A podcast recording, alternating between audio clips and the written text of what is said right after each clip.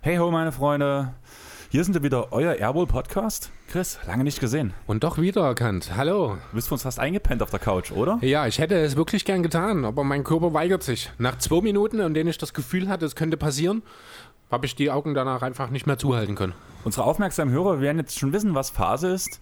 Wir nehmen heute den Podcast am 23.08. auf, obwohl er erst am 30. erscheint. Einfach, wir haben es schon angekündigt, ein bisschen verplant die ganze Woche, auch wenn wir über die Woche ganz schön an uns vorbeigeredet haben, weil eigentlich hätten wir über die Woche recorden können, aber Naja, manchmal missversteht man sich halt. ja, aber ich finde das gar nicht so schlecht. Wir ziehen das jetzt einfach Genau. durch. Du bist nächstes Wochenende bei einer Schuleinführung, wenn ich es richtig mitbekommen habe. Ich So bekomme Besuch und habe deswegen einfach keine Zeit. Und ja, also Leute, ganz ehrlich, ich will ja nichts sagen, aber wir haben euch alle mega lieb. Aber auch ihr steht ab und zu mal hinten an.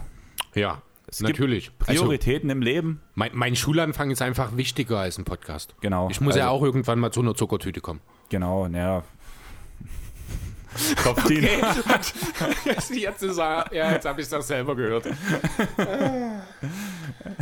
Okay. Ich finde das schön, wie du meine Blicke deuten kannst. Äh, ja, das war dann doch in dem Moment, in meinem Kopf klang es noch gut. ja, Ja, wie das halt so ist. Aber laut ausgesprochen sind die Dinge dann doch manchmal ein bisschen anders. das ist, das ist wie, wo Max gestern von, von der nackten Kanone geredet hat.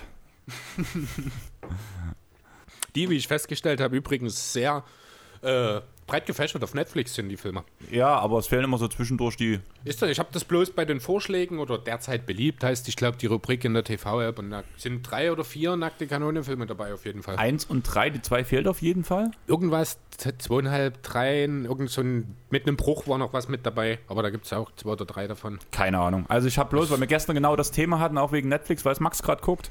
Und ich habe dann bloß ihm gesagt, ich will seine nackte Kanone nicht, definitiv nicht sehen. Von daher, ja, aber ganz ehrlich, eigentlich doch gerade der ideale Einstieg von, also viele von den Spielern schießen ganz schön scharf, über die wir heute reden wollen, oder? Der eine oder andere auf jeden Fall. Von daher, wollen wir eigentlich direkt starten oder wollen wir noch ein bisschen Vorgeplänkel machen? Ah, mir, als du mir gerade von Netflix angefangen haben zu reden, fiel mir ganz spontan noch eine Filmempfehlung ein, die ich einfach mal mit einstreuen wollte.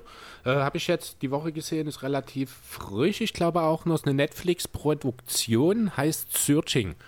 Äh, Spielt mit John Cho in der Hauptrolle. Wird Keine dem Ahnung. einen oder anderen vielleicht als Harold, aus Harold und Kumar bekannt sein. Keine Ahnung. Du kennst Harold und Kumar nicht? Nein. Oh mein Gott, das ist die größte Bildungslücke, die ich bisher bei dir identifizieren konnte. Hallo, du hast Son Gohan mit Son Goku verwechselt. Das ist die Aus größte schlechtem Bildungslücke. Winkel mit peripherem Blick in totaler Übermüdung. Das ist ja wohl nochmal was ganz anderes. Nein, nicht bei der Szene. Punkt. Okay, von mir aus. Äh, ja, Searching mit John Cho, wie gesagt. Ähm, geht um den alleinerziehenden Vater, dessen Tochter plötzlich verschwindet. Und er beim Versuch, sie zu finden, äh, zunächst erstmal feststellt, dass er seine Tochter eigentlich gar nicht wirklich kannte, dass sie vieles vor ihm ver äh, verheimlicht hat, dass die Umstände, die ihr Verschwinden ja, begleiten, sage ich mal, au- auch alle sehr mysteriös sind. Er versucht dann mit Hilfe von Social Media, also er hat dann, er bekommt dann Zugang irgendwie zum äh, Laptop seiner Tochter und hat dann mit Hilfe von Social Media äh, versucht er Kontakt zu ihren Freunden aufzunehmen, weil er die alle auch nicht kennt. Ähm, und die ganze Geschichte, ich will jetzt ja nicht zu weit vorgreifen, wird wirklich sehr spannend. Eine wirklich, wie ich muss, sagen muss, überraschende Wendung am Ende. Film baut sich komplett über die Spannung auf, fand ich super, hat mich echt gefesselt. Also, wenn ihr mal anderthalb, zwei Stunden, ich weiß nicht genau, wie lange ihr Zeit habt und einen guten Film schauen wollt, Searching auf Netflix kann ich wirklich sehr empfehlen. Okay. Klingt auf jeden Fall erstmal interessant. Ich überlege gerade, was ich noch vielleicht empfehlen kann. Aber so richtig was Neues habe ich jetzt gerade nicht auf Lager. Ich spiele halt derzeit gerade viel Final Fantasy VII das Remake, bin kurz vorm Ende. Du hast jetzt vor uns auch mal reingeguckt. Was ist so deine erste Diagnose? Äh, ja, Grafik geil, muss ich sagen. Sah schon wirklich sehr schick aus. Ich bin nun kein Final Fantasy Spieler, habe noch nie ein Final Fantasy gespielt. Das, das ist der Fehler. Vielleicht, ich weiß nicht, also die ersten haben mir einfach nicht gefallen. Äh, vom Setup, das hat sich ja im Laufe der Serie ein bisschen gewandelt, ne? Und ich bin dann einfach außen vor geblieben. Um dann mal so zu sagen. Also da ist wahrscheinlich der erste Eindruck, der sich einfach über die Serie nicht bestätigt oder nicht, ja, nicht nachhaltig äh, bestätigen konnte, der ist dann einfach bei mir hängen geblieben und deswegen bin ich nie so richtig in Final Fantasy reingekommen. Okay, und dann hätte ich noch eine andere Sache. Chris, du kennst doch Billie Eilish, oder? Jo. Wie, was hältst du von der Musik? Äh, ist okay. Also ich, also ich weiß, wer die ist und ich kenne ein, zwei Songs, die sind okay. Da jetzt nicht übermäßig viel, was Der- ich dazu sagen kann, um ehrlich zu sein. Der bekannteste Song ist ja Bad Guy. ja, Den müsstest du wahrscheinlich auch kennen, oder? ich glaube ja. Und da habe ich schon, also erstmal nochmal, stimmt, das wollte ich eh ansprechen. Mein DJ-Mentor hat jetzt in der Neustadt, in der Dresden Neustadt, einen eigenen Plattenladen aufgemacht. Garrec, also Groove am, Rec Groove am Records. Da gerade so ein Posting gehabt jetzt, ne? Genau. Und Leute, guckt dort mal rein, da gibt es auch einen Online-Shop. Coole Sachen, auch für einen vernünftigen Preis. Und wie gesagt, support your local Geschäfte. Dealer. Geschäfte. Nee, ist schon Dealer, ist das Ja. tatsächlich, weil Händler. Einfach ja, Deutsch. ich weiß schon, was du Ach, meinst. gut. Und ich wollte bloß einfach nochmal Geschäfte, weil das dumm klang. Support your local Geschäfte. Ja, Ja. Das, ist, das, ist, das ist wie Kotze in meinen Ohren. Ja, ne? Ist schön, ne?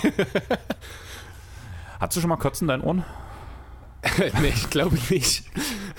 Aber in der Nase. Ja, aber ganz ehrlich, guckt mal auf Facebook, Instagram, da sind die überall vertreten und lasst mal ein Like da. Vielleicht guckt ihr mal im Online-Shop vorbei, wenn ihr ein paar gute Platten haben wollt. Beziehungsweise meldet euch auch mal bei dem, wenn ihr Empfehlungen haben wollt. Und der hat mir nämlich letztens eine Single empfohlen. Habe ich mir selber noch nicht gehört, äh, geholt, werde ich mir aber Ende des Monats holen, wenn das Geld auf dem Konto ist. Von The Interrupters, die wirst du wahrscheinlich nicht kennen. Das ist korrekt. Das ist eine so eine Mischung aus Rock, Punk und Ska und vielleicht noch ein bisschen Rock'n'Roll. Okay. Kann ich dir nach der Aufnahme gerne mal zeigen, das Lied.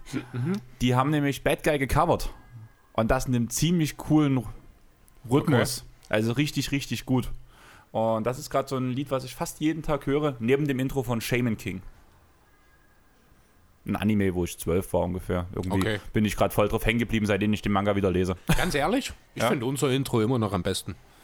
Das höre ich mir tatsächlich auch gerne mal an. Einfach mal so zwischendurch, weil das verspricht irgendwie so eine geile, gute Laune. Dann Ich- folgt doch einfach You von Deutschen auf Spotify. Da klingt alles so. Äh, das ist auf Spotify auch, Ja, das doch. wusste ich nicht. Also Social Media bin ich überall schon dabei. Äh, muss ich mal schauen. Dann bei Spotify auf jeden Fall auch mal reinschauen, klar. Ich glaube, Use auf Spotify, bin ich mir eigentlich ziemlich Okay, sicher. ja, Auch für euch, lasst ein Like da, der hat unser Intro gemacht, beziehungsweise hat uns einen Teil eines Songs bei sich ausgeschnitten, um unser Intro zu produzieren. War ganz cool auch der Tag, wo er mit hier da war, konnte, man kann sich immer gut mit ihm unterhalten. Ja, cooler Typ auch. Wenn ihr in der Neustadt seid oder wenn ihr mal Dresden besuchen solltet, guckt mal auf seinen Social Media Kolle äh, Kollegen, Kanälen, wo er vielleicht an dem Tag gerade auf der Straße vor ist- Lau spielen würde. Macht Genau. er relativ viel. Ja, Und es ist immer wunderschön und der Junge hat echt was drauf. ja sehr also, talentierter Kerl auf jeden Fall. Super Musik. genau. Auch wenn es eigentlich gar nicht meine ist, aber Nee, ich meine auch nicht, aber Spaß. es ist cool. Also das Intro ist das perfekte Beispiel eigentlich dafür. Das ist, vers verspricht auch einfach so eine gute Laune. Das ist so ein bisschen wie Videoroboten für mich. Ja, Gute. Laune Mucke. Genau, das ist you, das Ja. passt. Und ja, ich würde sagen, genug gelabert am Anfang. Wir haben heute schon im ersten Pod viel zu viel gelabert, was mir eigentlich gar nicht, wo ich schon gar nicht dachte, dass es so lang geht. Hat ja auch keiner damit gerechnet, dass ich neue Themen mit reinbringe. Ja, ich hoffe, das passiert demnächst nicht wieder. Oh, das hoffe ich aber, aber auch.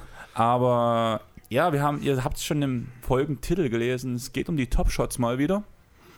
Und wir kümmern uns diesmal um die Shooting Guards. Genau so ist es. Willst du noch mal kurz die Regeln beziehungsweise was wir uns bei dieser Rubrik gedacht haben zusammenfassen, Chris? Ja, da gibt es ja nicht allzu viel zu sagen. Wir ranken sozusagen die zehn besten Spieler einer bestimmten Kategorie. Heute sind die Shooting Guards dran. Wir schauen primär auf die aktuelle Saison. Äh, wir Lassen, aber ein bisschen Recency Bias drin. Genau, wir lassen aber auch nicht außer Acht, wenn er jetzt ein besonders, also ein Superstar, wie beispielsweise bei dem Point Guard Steph Curry, äh, haben wir ja trotzdem mit reingenommen. Was ich vergessen hatte, was du mir letzte Woche nochmal deutlich klar machen musstest. Friedel hat es auch vergessen, er hat auch gedacht, wir hatten Lillard auf der 1. Siehst du? Ich bin da auch jetzt noch überzeugt davon. Aber das, ja, ich habe es ja gesehen dann, ich habe in die Liste geguckt, das war wirklich Steph Curry. Ähm, ja, dieses Thema hat man jetzt hier nicht unbedingt. Nee, hat man tatsächlich nicht. Wir hätten über einen Spieler vielleicht in dem Zusammenhang nachdenken können, den haben wir dann aber rausgelassen. Das ist Victor Oladipo. Ähm, ja, genau. Die zehn besten Shooting Guards gehen wir ein bisschen genauer drauf ein. Ich habe jetzt noch vier andere Namen außerhalb der Top Ten. Ich hätte noch zwei, die ich ansprechen würde. Also du hast Victor Oladipo ja schon angesprochen, das wäre der dritte gewesen. Den haben wir halt rausgelassen, weil er bis jetzt noch nicht wieder einen Tritt gefunden hat, eigentlich nur eine richtig gute Saison gespielt hat. Das waren die Gründe. Ich denke, der wird sich in den nächsten Jahren in die Top 10 reinspielen. Momentan hat er es aber noch nicht verdient, dort reinzukommen. Weshalb ich sagen würde, check, das reicht für ihn, oder? Ja, reicht völlig. Äh, wen hast du noch bei dir jetzt? Einfach so ein bisschen Recency Bias und einfach weil es perfekte Rollenspieler auch zur jetzigen Zeit sind. Auch gestern, wo ich Milwaukee geguckt habe, wieder dachte ich mir so, der alte Mann, wie macht er das? Aber es funktioniert immer noch. Kyle Korver. Okay. Dann müsstest du aber eigentlich auch JJ Reddick als anderen dastehen haben. Ja, genau. Ja, okay. Das ist genau der andere, wo mir es halt gegen der perfekte Rollenspiele, die genau Mhm. das Profil eines Shooting Guards, zumindest wie es früher war, eigentlich perfekt erfüllen. Und vor allem, wenn man dann so in die letzten Jahre reinguckt, Zumindest offensiv. Offensiv, dass wir genau. das ein bisschen eingrenzen, ja.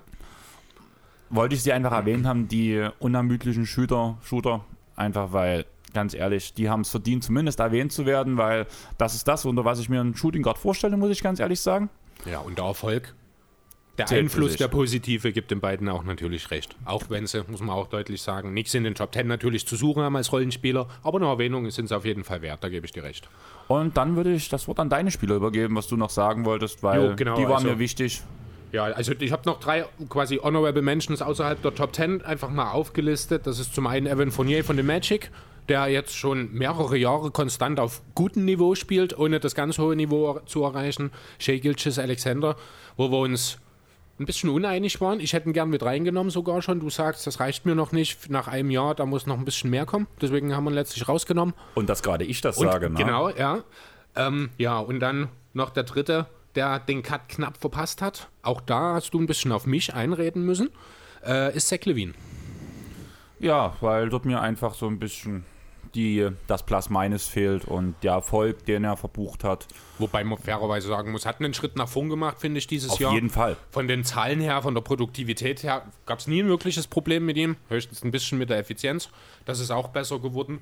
Definitiv auch ein Kandidat, der in den nächsten zwei, drei Jahren potenziell in die Top 10 reinkommen kann. Ich würde sagen, sogar einer, der potenziell Platz 9 und 10 bei uns ablöst.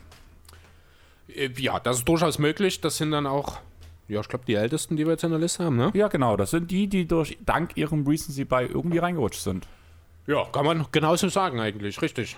Genau, dann lass uns doch direkt mal mit Platz Nummer 10 anfangen, oder? Den überlasse ich dir. Wir haben es so ausgemacht. Das ist wohl wahr. Und Ich habe Steinpapier Schere gewonnen gegen Chris. Nur mal für euch so. Ja, okay, stimmt, ist richtig, genau. Der Gewinner kriegt die Ungeraden. Genau.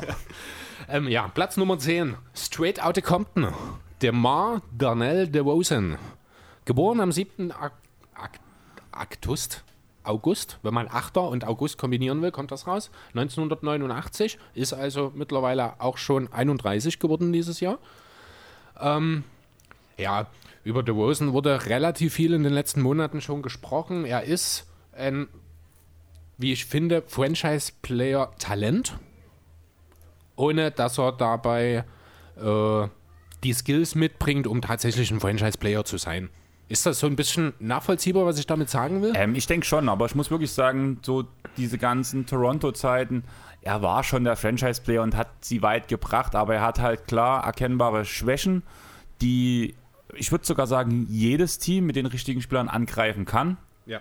Normalerweise war der große Kryptonit dann immer LeBron. Aber vor allem der jetzigen Zeit, er ist halt so ein bisschen blickende Vergangenheit mit seinem Spielstil, wie ich finde. Ja, das ist richtig, genau. Das trifft es eigentlich sehr gut auf den Punkt. Äh, ich habe mir zu jedem Spieler, den ich hier behandelt habe, noch meine Shotchart hier von BKRF der aktuellen Saison noch mal mit drauf gemacht. Ähm, und ja, das ist quasi das Gegenteil eines modernen, eines modernen Shotcharts. Ne? Modernes Shotchart, woran denkt man da als erstes? An James Harden, Dreier und Layups und Dunks. Ne? DeMar DeRozan hat einen sehr, sehr großen Anteil direkt in der Zone. Das ist richtig, das ist bekannt. Da ist er auch ein guter Finisher.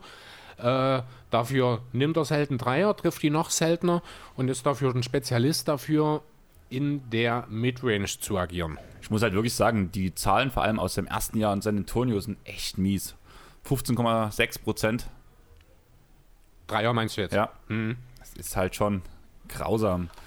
Zumal Äh. es ja hieß, er soll wieder mehr Dreier nehmen. Ja, zum, weil er halt auch irgendwie zwischendurch doch mal äh, es geschafft hatte, sein Dreier ein bisschen zu verbessern.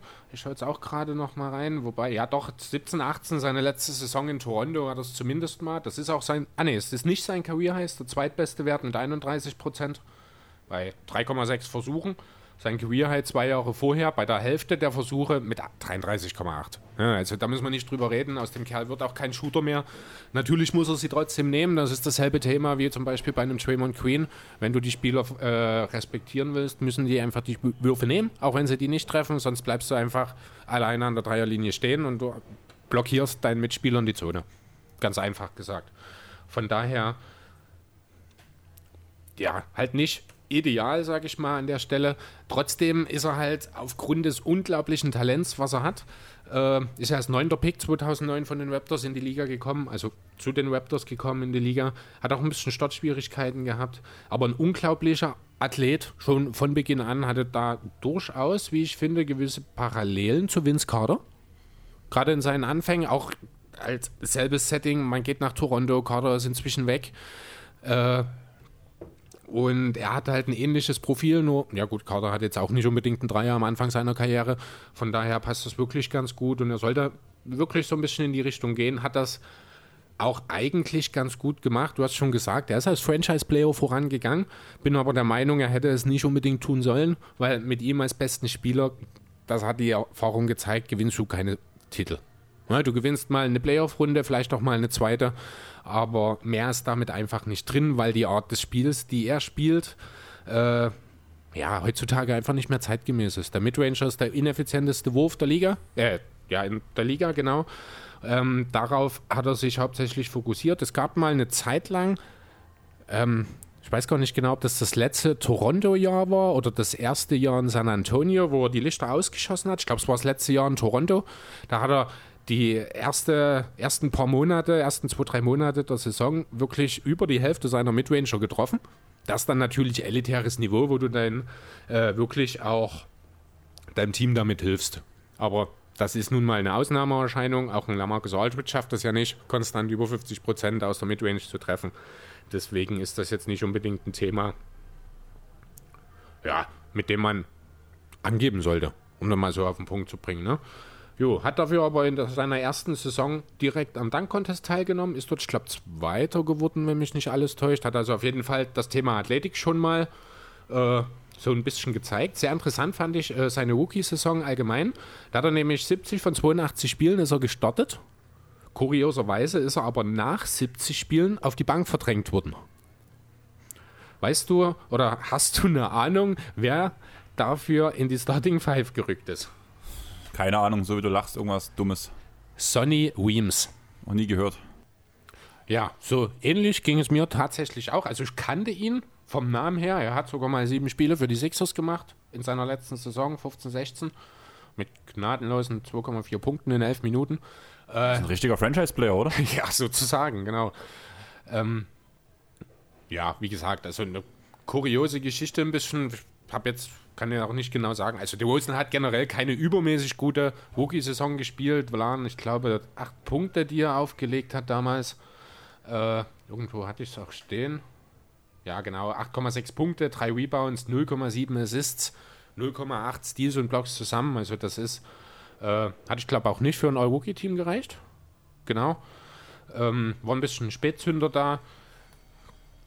Hat sich dann nichtsdestotrotz trotzdem im Laufe der Saison eben zum Franchise-Player der Raptors entwickelt, hat das auch gut gemacht, wie ich finde, im Rahmen seiner Möglichkeiten. Das ist halt der Punkt. Ich glaube, das Problem ist hier nicht wirklich gewesen, dass der Rosen in Toronto war, sondern vielmehr, dass man auf Seiten der äh, sportlichen Führung der Meinung war, dass man ein Team, das von Lowry und eben DeRozan angeführt wird, weiter treiben kann, weit führen kann. Und das ist halt das Problem. Das hat dann äh, wie heißt er, Masai Ujiri erkannt, hat zugeschlagen und sich Kawhi Leonard gegen DeRozan, um es mal vereinfacht darzustellen, geholt. Ja, war natürlich auch Pöltl, Queen und ich glaube noch ein Trade oder sowas, äh, ein Pick noch mit involviert. Ja, und plötzlich, ne, und das ist dann eben auch der Punkt, wo ich sage, hier sieht man ganz deutlich, dass die Rosen eben auch nicht weiter oben als Platz 10 stehen sollte. Plötzlich sind die Raptors ein ganz anderes Team und auch jetzt noch, ne, das muss man auch dazu sagen, auch jetzt diese Saison, wo Kawhi und Danny Queen wieder weg sind, sind die Raptors eben immer noch, wie ich finde, ein besseres Team als vor zwei Jahren noch mit den Rosen, oder? Ja, auf jeden Fall. Also da gibt es gar keine. Ich habe das ja eigentlich heute, wir haben heute darüber geredet, wo ich dir gesagt habe, eigentlich Ach nee, das war in der Folge, die letzte Woche kam, wo ich noch gesagt habe, es spricht gegen den Trainer. Dass die so weit, auch wenn ich die Trainer verwechselt habe, erstmal im Ach ersten so. Moment, aber um ihn geht es ja nun in dem Fall direkt, es spricht eigentlich gegen ihn, dass es auch nach ihm immer noch besser läuft als vorher. Ja, das ist schon richtig. Und man, man sieht ja auch bei den Spurs, dass es jetzt leider dazu kam, dass eben das Streak gerissen ist. Na, rein theoretisch hat man ja mit DeRozan und Aldridge zwei, ja, zumindest Allstars. Ich würde jetzt bei beiden auch nicht unbedingt davon ausgehen, dass ihn, wobei Aldridge ist auch ein Franchise-Player in Portland gewesen und auch auf eine sehr effiziente Art und Weise, muss ich sagen. Von daher, es passt schon, aber er ist halt auch ein paar Jahre älter inzwischen.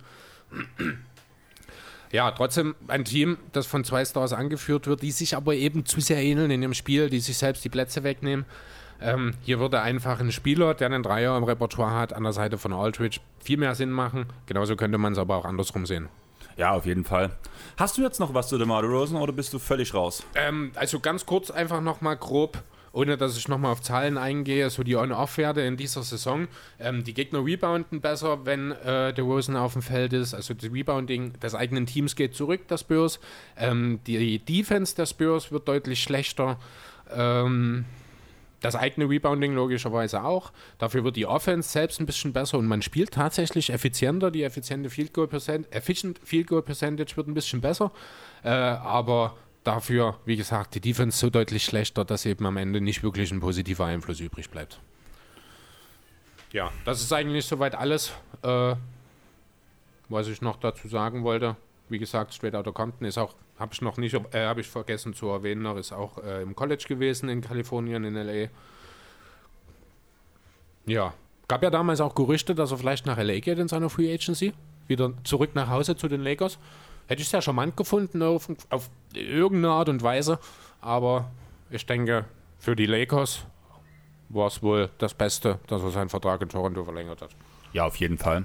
Dann würde ich einfach direkt auf Platz 9 springen.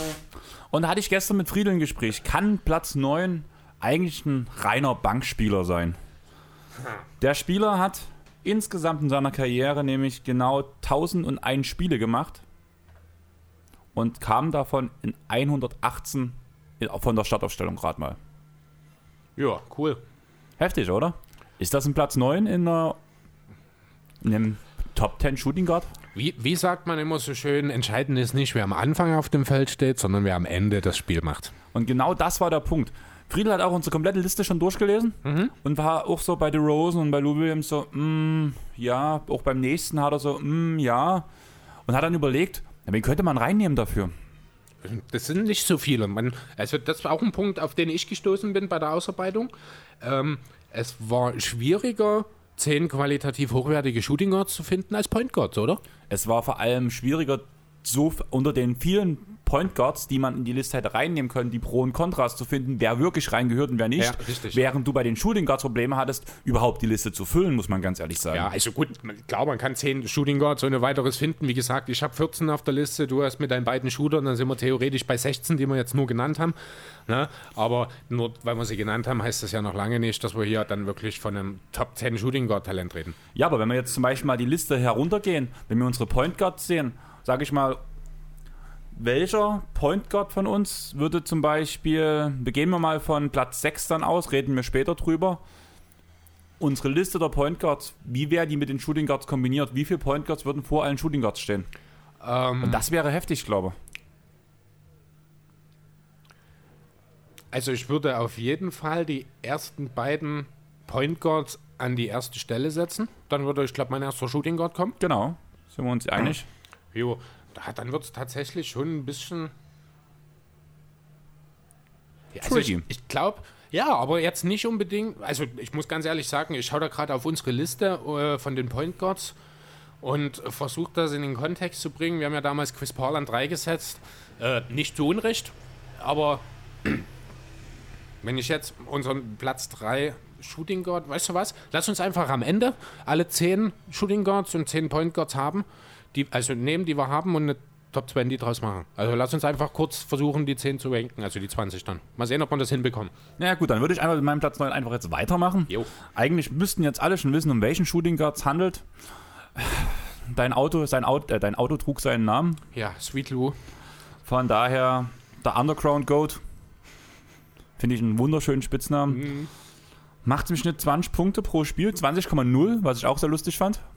So ein Ja. schön runder Wert. Und ja, Äh, drei, ja, das war aber letzte Saison gewesen.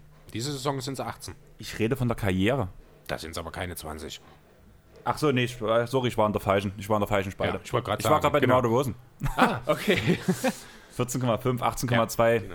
die Saison jetzt. Und jo, also macht Spaß, ihm zuzugucken. Vor allem, wenn er für die Clippers aufläuft, in, in Kombination mit Montrezl Harrell, dreifacher Sixth Man of the Year. Und einer der drei Kandidaten auch für dieses Jahr.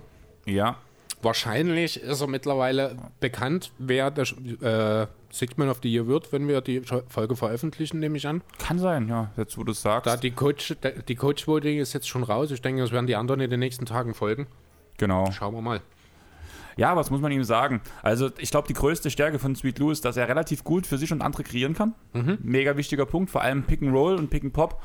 Ein zuverlässiger Scorer bzw. Creator kann ist klatsch hoch 10, muss man sagen, bei ihm.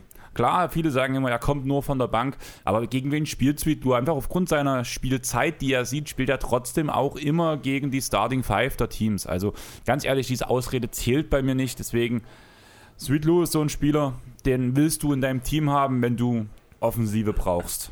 Man muss halt wirklich sehen, er ist ein ganz schöner Wandervogel, hat schon für sechs Teams in seiner Karriere gespielt, Ja. aber auch mit den letzten Aussagen seinerseits, ich weiß nicht, du hast es ja auch gelesen, eigentlich jetzt in LA seine Heimat gefunden, wird er wahrscheinlich bleiben und als ältester Spieler wahrscheinlich oder hoffentlich auch seine Karriere bei Los Angeles beenden. Ja, das ist ja der Plan. Ich glaube, sein Vertrag läuft aus nach der Saison oder nach der nächsten? Nach der nächsten. Okay, dann ist ja noch, aber ich denke, das war ja damals schon ja mehr oder weniger ein Geschenk von Williams, dass er den Deal annimmt, beziehungsweise Genau. hat es Williams als Geschenk gesehen, einen langfristigen Vertrag zu bekommen. Ja, gerade eben mit der äh, unter der Rück- Rücksicht, dass eben mit Atlanta, Toronto, den Lakers und Houston seit 2012 einige Teams dabei waren, nachdem er eben sieben Jahre in Philly war. Ähm, ja, ist das einfach auch für ihn eine der Wertschätzung gewesen und ja, dass sich absolut verdient, diesen drei Jahre und 27 waren es, ne, Vertrag zu bekommen, der ja auch sehr frühzeitig dann auch komplett garantiert wurde von den Clippers. Ja, war ja mit Team Option drin und die Team Option wurde ja eigentlich direkt im ersten Jahr gezogen, wo Genau. sie mit diesem Nicht-Playoff-Team unter anderem er ja als großes Zugpferd auch in die Playoffs geführt hat. Richtig. Und ja, was kann man sonst über Lou Williams sagen? Die wildesten Stories ringsrum muss, kann man wirklich meinen. Da denke ich zum einen jetzt an die Sweet Lou Chicken Wings, was ja gerade ganz aktuell war, was auch ein bisschen vielleicht heiß gekocht wurde. Kennst du die Weihnachtsstory mit McDonalds von ihm, wo Äh, er überfallen wurde? Ich glaube ja, Da aber muss, der muss ja irgendwie an der Ampel gestanden haben und da hat einer an die Scheibe geklopft. Lou Williams lässt die, lässt die Scheibe runter. Das ist jetzt bestimmt schon mehrere Jahre her. Also ich kann jetzt kein Ja sagen, ich kenne halt bloß diese Story. Lässt die Scheibe runter, auf einmal hat er eine Knarre im Gesicht. Und auf einmal derjenige, der die Knarre gezogen hat, oh scheiße, du bist Lou, Williams. Und er so, ja, ja. Ich will dich nicht überfallen. Ja, was, wieso willst du mich überhaupt überfallen? Nee, ich brauche Geld, ich will was essen, ich habe Knast. Und Williams, Na, steig ein und dann sind die zu McDonalds Essen gehen gefahren. Das, Das ist schon- so ein Typ. Das, ein Typ, der dem gerade nur eine Waffe vor den Kopf hält, klar. Es wäre ein übelster Promi-Tod gewesen, wenn er sich gewehrt hätte. Und dadurch wäre das für den, der war sich halt relativ safe jetzt auch ihm gegenüber, nachdem er vor allem die Knarre weggezogen hat, nachdem man erkannt Nachdem hat. man erkannt hat, genau. Ja. Und aber dass er dann danach McDonalds Essen ausgibt, war so auch also eine meiner Lieblingsstories. Und danach haben wir oft genug benannt von der letzten Saison, wo, sie, wo Golden State in den Playoffs geärgert wurden mit 50 Punkten gegen Golden State und wo er danach seine Nachos in der Kabine frisst, wo es dieses, Bild gibt. ist auch Und, äh, und Twitter checkt, wie alle ihn feiern. also, das ist für mich Lou Williams. Immer ein Typ, Das der. ist so ein, so ein total normaler Typ, einfach einer. Ich würde jetzt sagen, wie du und ich, aber er ist viel normaler als wir. Von daher, ja, vor allem so überfreundlich. ja, und so auch einfach ein großes Herz. Das klingt jetzt doof, weil man den nicht kennt, ne? aber gerade so diese McDonalds-Geschichte gerade und auch so, wie er es sich gibt, so ein total wie, das, wie sagt man? Gesetteter. Ja, genau. Äh, absolut reflektiert, der ist, ist auch super intelligent, bin ich mir ziemlich sicher. Der weiß auch immer ganz genau, was er sagt. Ich, ja, und mit seine basketballerischen Qualitäten, da müssen wir nicht drüber reden. Dazu hätte ich eigentlich gern mal eine Frage an dich. Findest du, dass er äh, in seiner Karriere mal hätte Auster werden sollen? Ich sag mal eigentlich schon. Aber es ist halt immer schwer, einen Oster von der Bank zu nehmen. Genau, das ist der Punkt. Also mir fällt jetzt hier äh, tatsächlich seine erste Clippers-Saison, die du gerade schon angesprochen hast, ins Auge mit den 22 Punkten und 5 Assists, die er Also dort ich habe aufgelegt für hat. ihn gewotet. Äh, ich weiß es nicht mehr. Ich bestimmt auch. Du bestimmt nicht, weil er für die Clippers gespielt hat. Ja, aber wir reden hier über Lou Williams. Ja, wir reden hier nicht über Paul George oder Patrick Patterson, wir reden hier über Lou Williams. Patrick Patterson für Oster? Ja, genau. ähm, ja, also wie gesagt, ne, mit den 22 und 5, wo er halt wirklich als, da hat er sogar 16 Spiele gestartet, nein, 19 sogar, sehe ich gerade. Äh, das wäre rein zahlen-technisch hätte er es verdient gehabt damit. Ich weiß jetzt nicht, wie die All-Star-Ergebnisse dort abge äh, insgesamt ausgesehen haben, ob er dort ein paar Stimmen mit abgestaubt hat. Auch für seine Verhältnisse war das eine relativ effiziente Saison. Also das muss man immer, wenn man sowas sagt, ein bisschen ins Verhältnis setzen. Lou Williams ist jetzt nie ineffizient gewesen. Das liegt aber in erster Linie daran, dass er viele Freiwürfe zieht und die auch in der Karriere mit 84 Prozent sehr gut trifft.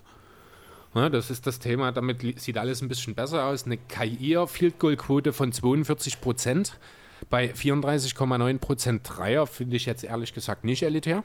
Muss ich ganz ehrlich sagen. Gerade auch, wenn man bedenkt, dass er eben fast seine komplette Karriere von der Bank gekommen ist. Da muss man dann schon ein bisschen Abstriche machen. Aber alles in allem, ja, man, er hätte durchaus, vielleicht ist Lou Williams später mal in zwei, drei Jahren oder vielleicht auch in vier, fünf Jahren, wenn es aufs Karriereende zugeht. Nee, dafür muss er vorher mal All-Star gewesen sein, oder? Damit er so ein, so ein Pick wie Carter oder Wade war. Ja, denke ich mal schon. Also das, ist, das ne? reicht noch nie. Ja. Also reicht sogar mit großem Abstand, würde ich sogar fast sagen. Naja, nee, also die Frage ist halt, wenn man jetzt diese, oh, wie haben die diese, diese Picks genannt? Hier mit Carter und Dirk war, ich glaube, auch in seiner letzten Saison, wo er da nochmal, nee, Dirks letzte Saison Ja, war diese ich glaub, noch extra nicht. Nominierung Diese, halt. Genau. Ja, also ist halt die Frage, da geht es mir jetzt weniger darum, dass er in seiner letzten Saison noch eine besondere Statistiken auflegt oder sowas, sondern dass man eben weiß, er wird seine Karriere beenden, er ist einer der größten Namen, die das in dem Jahr tun. Na, und kann man ihn denn dann dort einlagen, auch wenn er niemals wirklich zum All-Star gewählt wurde? Das ist halt die Frage, die sich mir stellt. Ich muss halt ehrlich sagen, ich bin der Meinung, nein. Eher nicht, oder? Ja. Hm.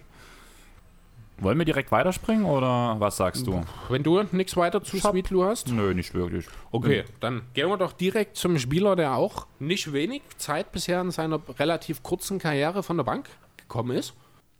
Jo, und zwar geht es dabei um äh, einen Serben, geboren in Belgrad am 18.08.1992 mit dem wunder wunderschönen Namen Bogdan Bogdanovic. Ah, ich liebe diesen Namen. Nicht zu wechseln mit Bojan Bogdanovic. Ja, der hat aber einen langweiligen Namen.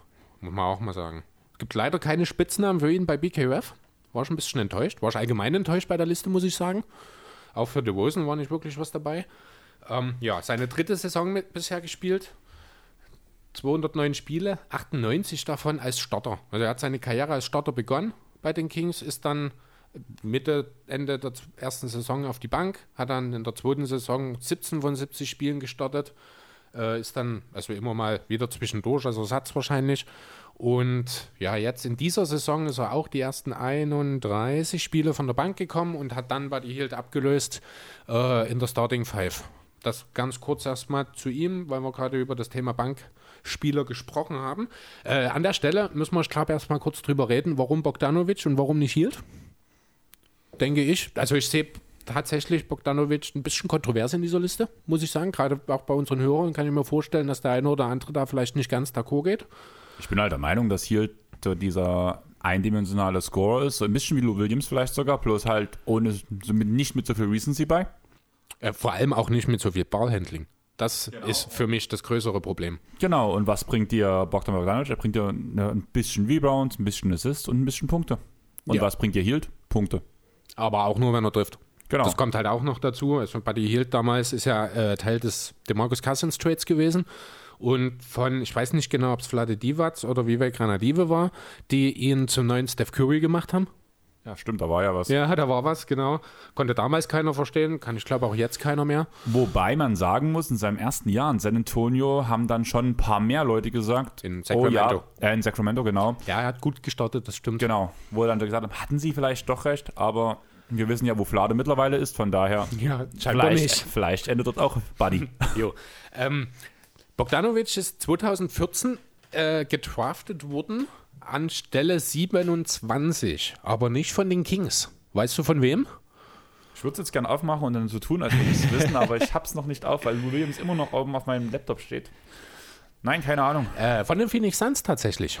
Die wollten den nicht behalten? Das ist, ich glaube, nicht das Problem gewesen. Tatsächlich ging es ihm darum, er wollte noch nicht in die NBA damals, hat äh, nach einem starken Jahr als einer der führenden Kräfte bei Partizan Belgrad einen neuen Vertrag bei Fenerbahce Istanbul unterschrieben, für zwei Jahre, also von 2015 bis 2017 sozusagen. Ähm, hatte dort aber eine Ausstiegsoption für den Fall der Fälle mit drin. Jo, warum hat er das Ganze denn nicht gemacht? Das hatte folgende Gründe, die ich mir ja auch notiert hatte, aber gerade genau.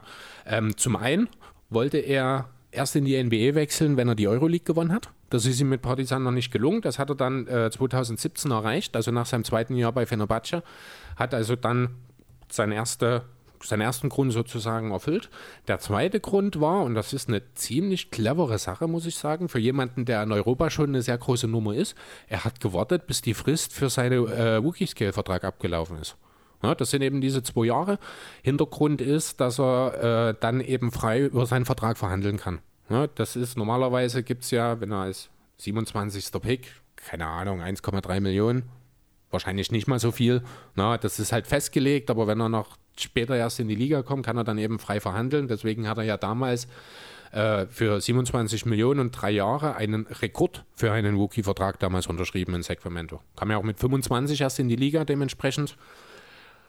Ja, ähm, trotzdem nochmal. Warum Bogdanovic? Ich muss ganz ehrlich sagen, ich habe da auch viel auf die Leistung in der Nationalmannschaft geschaut, wo er, finde ich, nochmal eine Stufe sogar stärker gespielt hat bei den großen Turnieren, also das bei den Kings bisher so gezeigt hat, obwohl er auch bei den Kings, wie ich finde, schon sehr, sehr solide unterwegs ist. Ähm, ganz besonders dort äh, 2019 die WM, genau, ja, genau, letztes Jahr die WM, wo ja die Serben eigentlich angetreten sind, um als große Herausforderer der USA äh, dort den Titel zu holen. Man ist am Ende, ich glaube, Fünfter geworden, weil hauptsächlich Nikola Jokic nicht geliefert hat, muss man sagen. Äh, Bogdanovic war dort ganz klar der bessere Spieler, der beste Spieler der Serben, ist auch im äh, All-Tournament-Team gelandet, völlig zu Recht. Ähm, ja, hat, wie gesagt, bisher 209 Spiele gemacht, noch keine Playoffs gesehen. Das wird potenziell in Sacramento schwierig werden, auch in den nächsten Jahren. Äh, man sieht, wenn man ein bisschen in seine Zahlen reinschaut, dass sein Volumen jedes Jahr steigt, parallel dazu aber auch sein Two-Shooting hochgeht, also mehr Volumen, bessere Effizienz ist stark. Ähm, er nimmt mehr Dreier und trifft sie besser äh, mit jedem Jahr. Er kann, wie wir schon gesagt haben, für sich selbst kreieren, er kann auch seine Mitspieler einsetzen.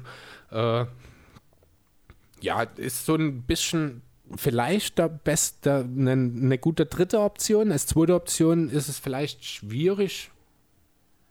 Ja, wobei, wenn er das Volumen noch ein bisschen hochnimmt, der ist jetzt in dieser Saison bei 15 Punkten, drei Rebounds, drei Assists grob. Äh, da mag schon durchaus noch ein bisschen mehr gehen. Ich sehe in ihm durchaus einen 20-Punkte-Scorer. Ja, keine Ahnung. Dadurch, dass er schon so alt ist, habe ich sehe ich dort ja, gewisse alt. Grenzen. Also er ist 27 jetzt. Klar, er wird jetzt nicht mehr den ganz großen Entwicklungssprung genau. machen, das mag sein, aber ich, ich habe halt bei ihm bisher noch das Gefühl, dass er so ein bisschen an der kurzen Leine gehalten wurde in Sacramento irgendwie.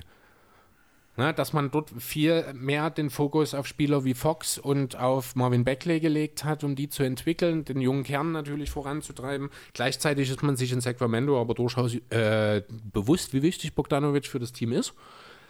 Aber ja, also ich muss ganz ehrlich sagen, ich erwarte eigentlich nächstes Jahr äh, eine Breakout-Season von ihm. Einfach auch, weil, und da haben wir ja auch schon häufiger drüber geredet, ich davon ausgehe, dass Buddy Hield nicht mehr in Sacramento ist. Und bist du der Meinung, dass er dann MIP-Chancen hat?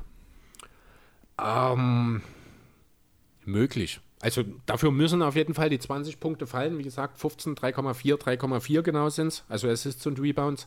Äh, ein Stil legt er dazu noch auf bei guten 1,7 Turnovern, also das hält sich auch in Grenzen, kann also auch durchaus auf den Ball aufpassen. Ähm, ja, wenn Buddy Hield tatsächlich weggehen sollte, halte ich das für sehr realistisch, weil da gehen eine ganze Menge Wurfversuche auch weg, die dann sicherlich auch zu einem nicht geringen Teil auf Bogdanovic fallen. Wie gesagt, bisher mit höheren Volumen hat auch immer die Effizienz gesteigert. Da wird es natürlich irgendwo einen Deckel geben, wo das nicht mehr funktioniert. aber trotzdem auf einem hohen Niveau, denke ich, sich einpegeln. Ja, und warum soll er nicht vielleicht mal ein 20, 5 und 5 Spieler sein, wenn er die entsprechenden Minuten bekommt? Hat jetzt 29 gespielt und dann nochmal ein paar Minuten drauf. Wie gesagt, höheres Volumen einfach aufgrund der Situation vielleicht nächstes Jahr im Kader. Man weiß auch nicht, was mit Beckley ist, wann er wiederkommt. Vielleicht muss Bogdanovic dadurch noch mehr Verantwortung übernehmen.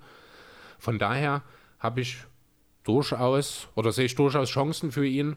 Zum einen, was du sagst, muss improved, aber auch generell für ein äh, ja, Breakout hier ein richtiges, sage ich mal. Und was mir auch sehr gefällt, äh, ist seine Shotchart, muss ich sagen. Also viele Punkte außerhalb der Dreierlinie, viele Punkte in unmittelbarer Nähe, ganz wenig Midrange nur. Das sieht aber relativ effizient sogar aus, verhältnismäßig, würde ich behaupten wollen.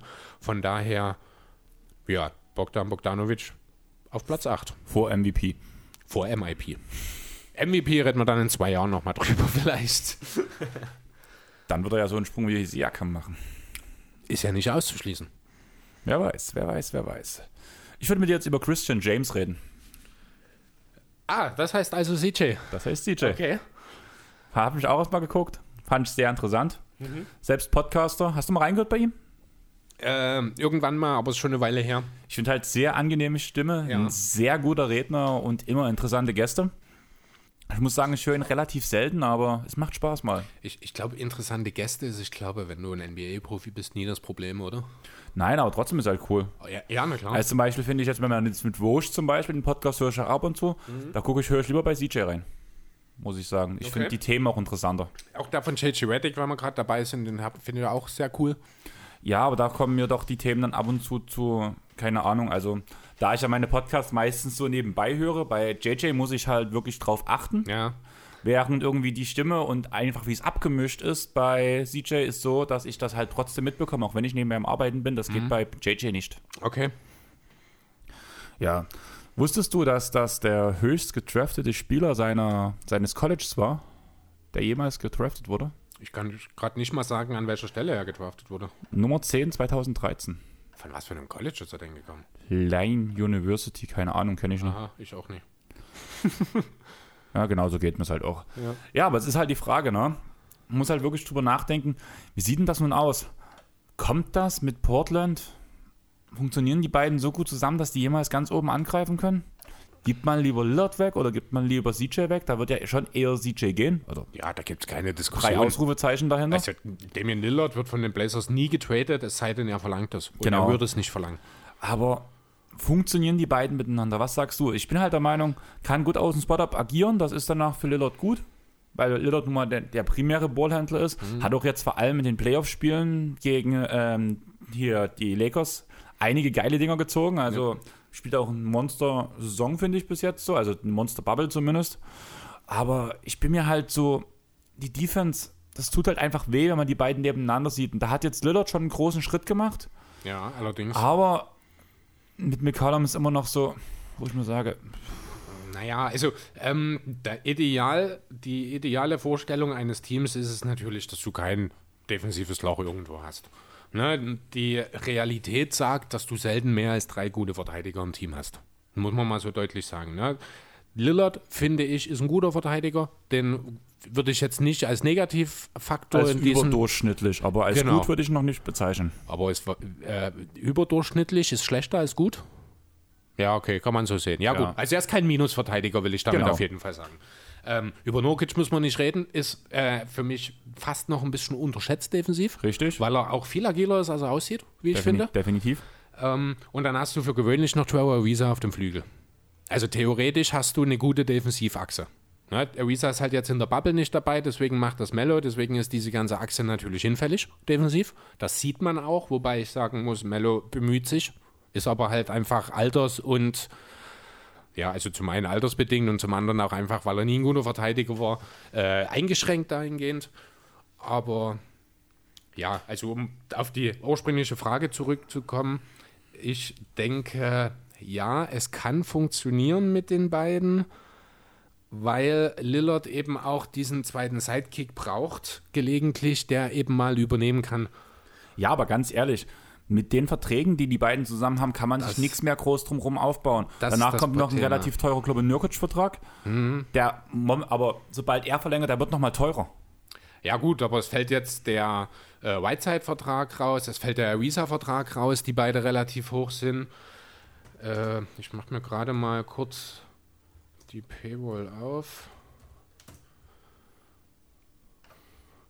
Ja, was kann man noch über CJ sagen? Ein sehr guter Pick-and-Roll, ein Pick-and-Pop-Spieler, vor allem auf, in hoher Geschwindigkeit finde ich ihn ziemlich geil, weil er auch ein guter Ballhandler ist.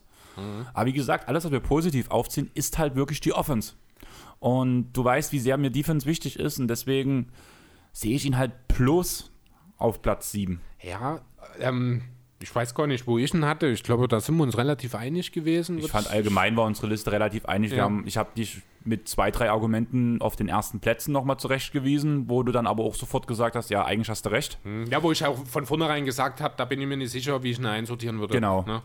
genau. Und von dem Rest, wir waren uns eigentlich komplett einig. Also Mehr wenn oder ich, weniger. Wenn ich es genau. vergleiche mit, wie unsere Differenzen bei den Point Guards waren, waren wir uns diesmal sehr sicher. Ja, das allerdings, das stimmt.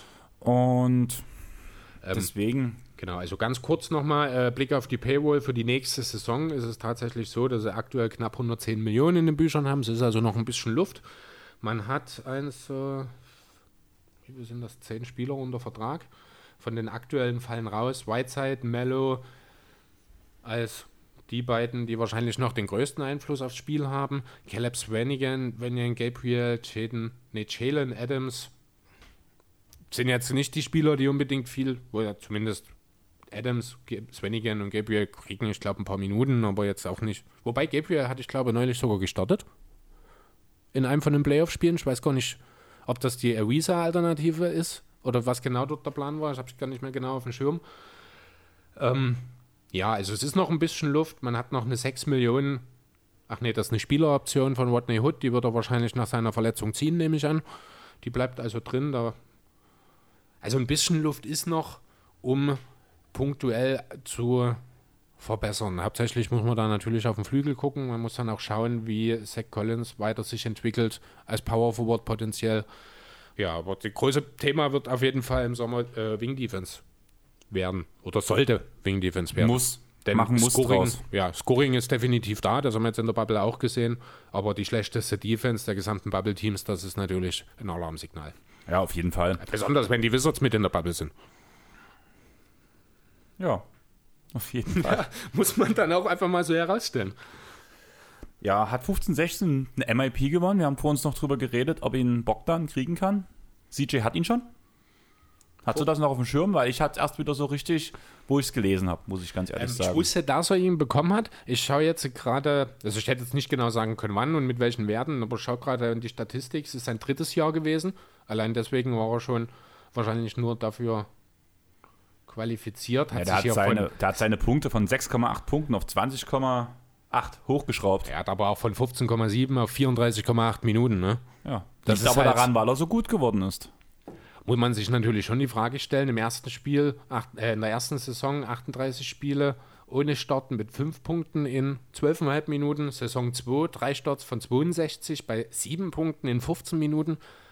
Das ist schon ein ganz schöner Sprung. Ist das das, klar, weißt du, was das ist? Das ist das Jahr, in dem die Blazers alles aufgebrochen haben.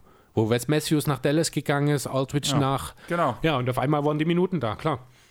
Alles logisch. Stimmt. Ähm, ist dir aufgefallen, dass CJ noch keinen Spitznamen hat? Ist, hat er auch nicht. Hat auch keinen. Ach Mensch, bei Shooting Gods scheint es ganz schön zu schleifen. Richtiger langweiliger Typ. Ich würde ihn Gollum nennen. CJ McGollum. Na? Finde ich super. Das ist ja, mir irgendwie so.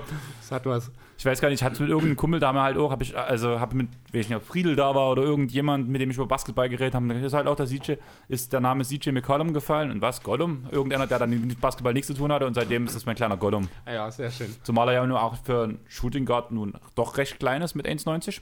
Ja, stimmt. Und von daher würde ich sagen, nennen wir McCollum ab jetzt Gollum und damit sind wir glücklich. Und springt zum nächsten Spieler, zum jo. Old Man. Zum Old Man?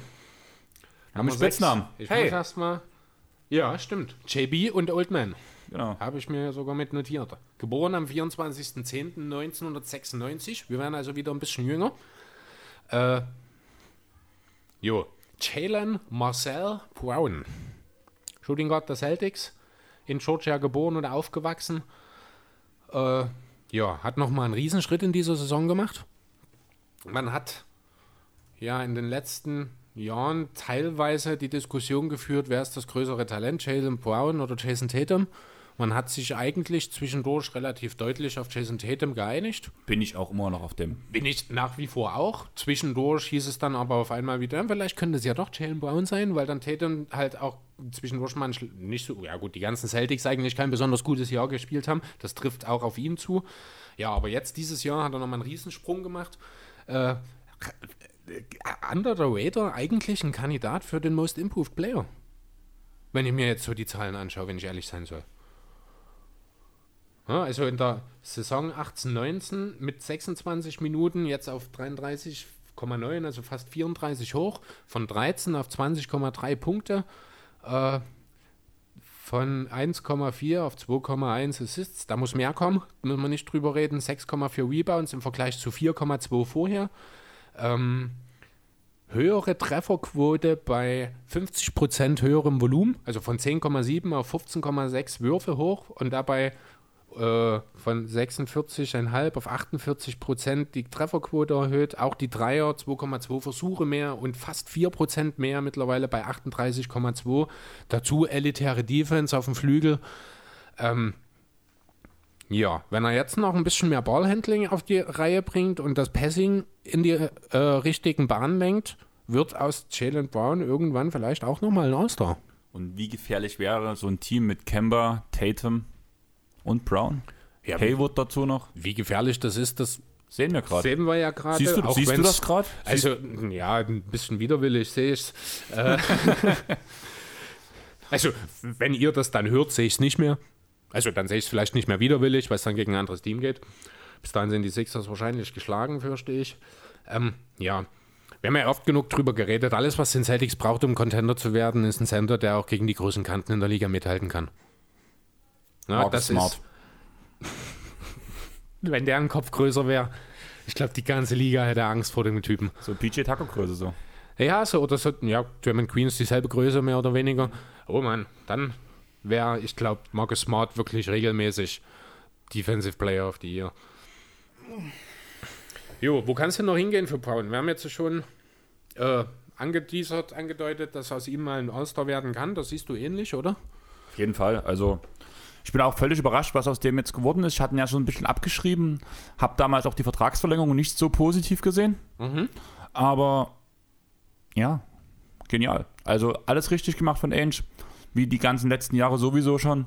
Und auch bei Brad Stevens muss man sagen, er setzt ihn genau richtig ein, finde ich. Ja. Und das passt einfach. Ich glaube auch nicht, dass er bei einem anderen Team so einen guten Entwicklungsschritt genommen hätte. Ja, gut, das ist dann immer ein bisschen die Frage spekulativ. spekulativ ne? Da ist natürlich dann das Thema, äh, kommst du in ein Team, wo du direkt der Fixpunkt sein musst? Ich glaube, das ist nichts, was Jalen Brown machen kann. Dafür fehlt ihm das Handling, dafür fehlt ihm die Playvision. Äh, da gibt es dann doch noch zu große Defizite, als dass er wirklich ein Star sein kann. Also ein Franchise-Star meine ich damit. Wie gesagt, All-Star ist durchaus in Play. Äh, ja, aber grundsätzlich ist er definitiv einer aus der Kategorie Spieler, die jedem Team weiterhelfen können. Elitärster 3D-Spieler, würde ich behaupten wollen. Von daher absolut zu Recht hier auch bei uns in der Liste. Ja, ich weiß nicht. Hast du noch was zu Jalen Brown? So viel mehr will ich gar nicht unbedingt. Ja, eigentlich nicht. Ich würde zu seinem Bubble Buddy springen. ja, na dann.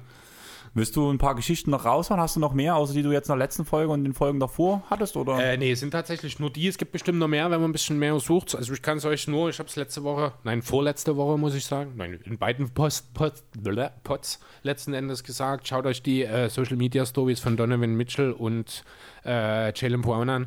Die beiden haben eine Menge Spaß zusammen in der Bubble. Sehr unterhaltsam. Soll ich dir mal sagen, was die genialen Spitznamen sind von Donovan Mitchell? Äh, Spider auf jeden Fall. Und Spider. Sehr schön. Einmal mit R am Ende und einmal mit A am Ende. Ja, das dachte ich mir schon. Ja, super, ne? Fantastisch. Richtig kreativ, ja. diese Menschen hier immer. ja, wir rushen heute ziemlich schnell durch. Bin ich nicht unbedingt böse drüber. Immerhin oh. zwei Pots ineinander. Vielleicht am Ende noch dieses Ranking. Kommen wir trotzdem auf unsere anderthalb Stunden, bin ich mir ziemlich sicher. Aber ja, was soll man dazu sagen? Mein erster Punkt war halt wirklich, frag Chris nach Stories von den beiden, dass du es nun in der 50. Folge rausgeknallt hast, deine nächste. Wäre jetzt vielleicht heute jetzt ein bisschen passender gewesen. Ja, hättest du mir vielleicht vorher sagen sollen. Aber ich Ja. habe es halt, wie gesagt, auch heute Vormittag erst oder gestern Abend das Video gesehen.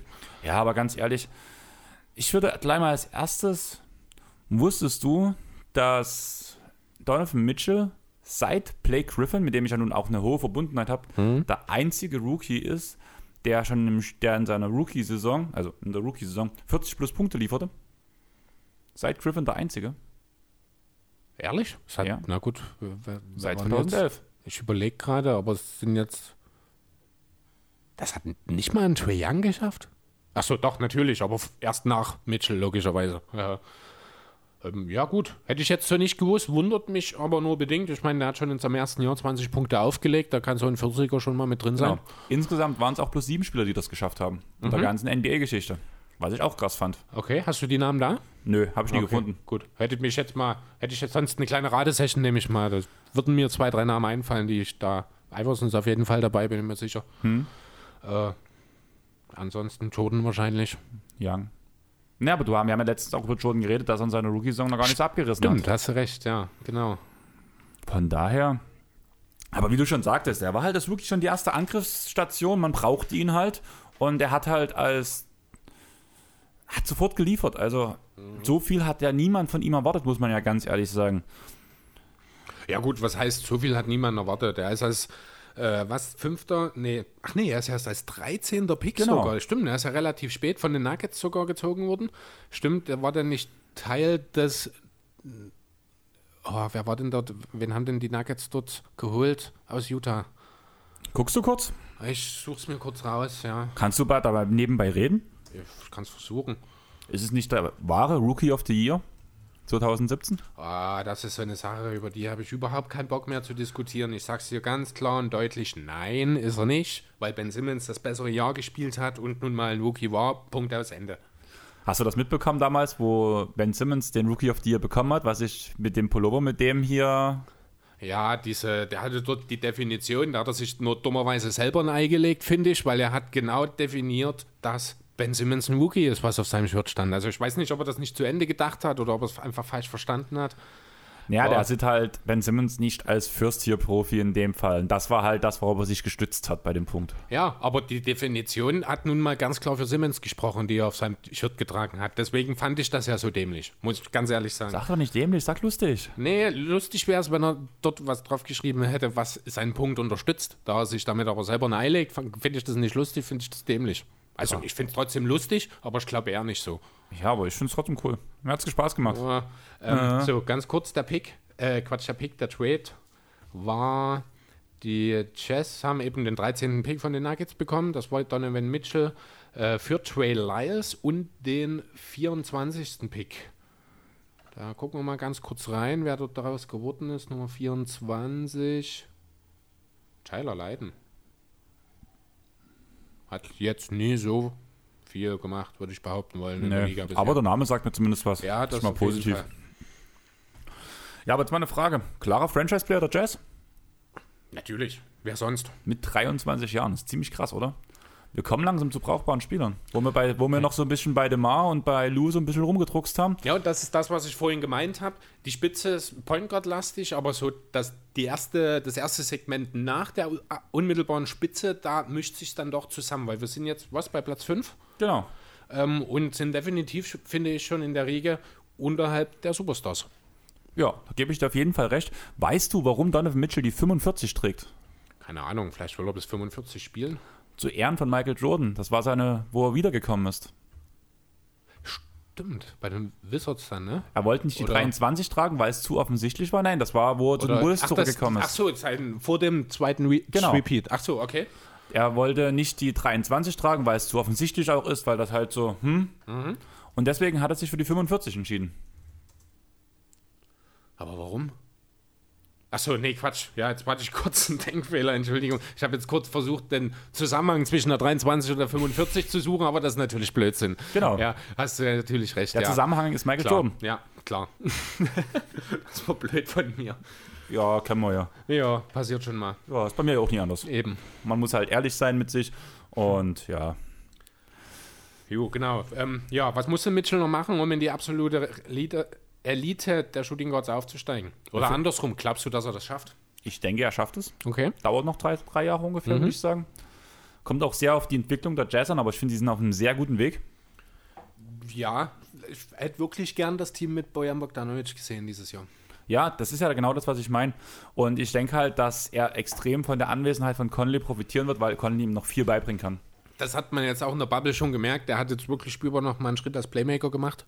Genau. Ähm, und das muss auch der nächste Schritt sein. Dann wird es darum gehen, dass er sein Dreier stabilisiert, die Wurfauswahl ein bisschen verbessert. Über 40 Prozent geht. Ja, das muss jetzt nicht unbedingt sein. Als Lead-Ballhändler in deinem Team, wo du quasi 90 Prozent deiner Dreier sind Pull-Ups, ähm, dann erwarte ich jetzt nicht unbedingt 40 Prozent. Aber wenn der dort zumindest 38, 39 Prozent schafft und äh, Hat er ja diese Saison.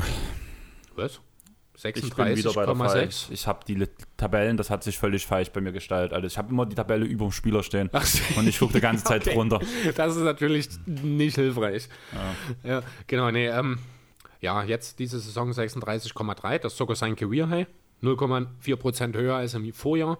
Bei fast sieben Versuchen äh, aus der Distanz. Da hat er als Rookie sogar ein kleines bisschen mehr genommen, überraschend. 0,1 mehr. Ja, klar, aber trotzdem, ne, bei, ja, wobei, fast konstanten Minuten sehe ich gerade, 33,4, 33,7, 34,3. Also wirklich relativ konstant geblieben hier, genau. Weil man halt wirklich sagen muss, das zweite Jahr hat so ein bisschen stagniert. Ja, Das war so ein bisschen, das war eine kleine Enttäuschung, muss man ja ganz ehrlich sagen. Aber hat sich dann ja auch wieder gefangen, vor allem in Playoffs wurde es wieder ein bisschen besser. Danach kam der Kryptonit Houston, da ging es wieder raus.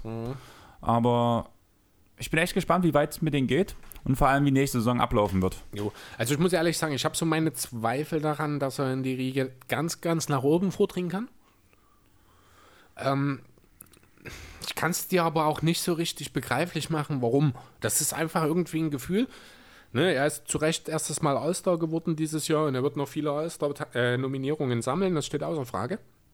Meine Frage wäre an dich, ist er für dich in der zweiten Riege oder in der dritten Riege? Weil die erste Riege sind für mich solche Spieler wie Kawhi, wie LeBron. Naja, die haben wir jetzt KD? bei den Shooting Guards nur einen. Da haben wir ein, nur einen Da haben aus wir der nur einen. Riege. Danach kommt die zweite Riege und danach kommt Okay, für nee, mich Donovan dann- Mitchell in der dritten Riege. Ja, dann sind wir uns einig, richtig. Ja, dann ist hier nochmal ganz klar, also wirklich, dort ist auch der Cut, der nächste, über den wir reden, der gehört dann in die Stufe 2 sozusagen. Genau. Ja. Aber auch gerade so, für mich ist der ist Nummer 4 ist so ein bisschen so ein Äh, ja, schwierig einzuordnen, oder? Ich genau, weiß nicht, wollen, irgendwo wollen wir noch, dazwischen. äh, hast du noch was oder wollen wir direkt Ich würde direkt vier? rübergehen. Gut, dann machen wir direkt weiter. Es geht um Clay Thompson. Äh, der hat tatsächlich ein paar schöne Spitznamen. Big Smokey, Killer Clay und der Electrician. Äh, am 8. Februar 1990 in Kalifornien geboren. Aufgewachsen ist er allerdings in Oregon, viel im Winter, äh, viel im Regen. Äh, und ist dort befreundet gewesen in seiner Kindheit mit Kevin Love. Das wusste ich zum Beispiel auch noch nicht.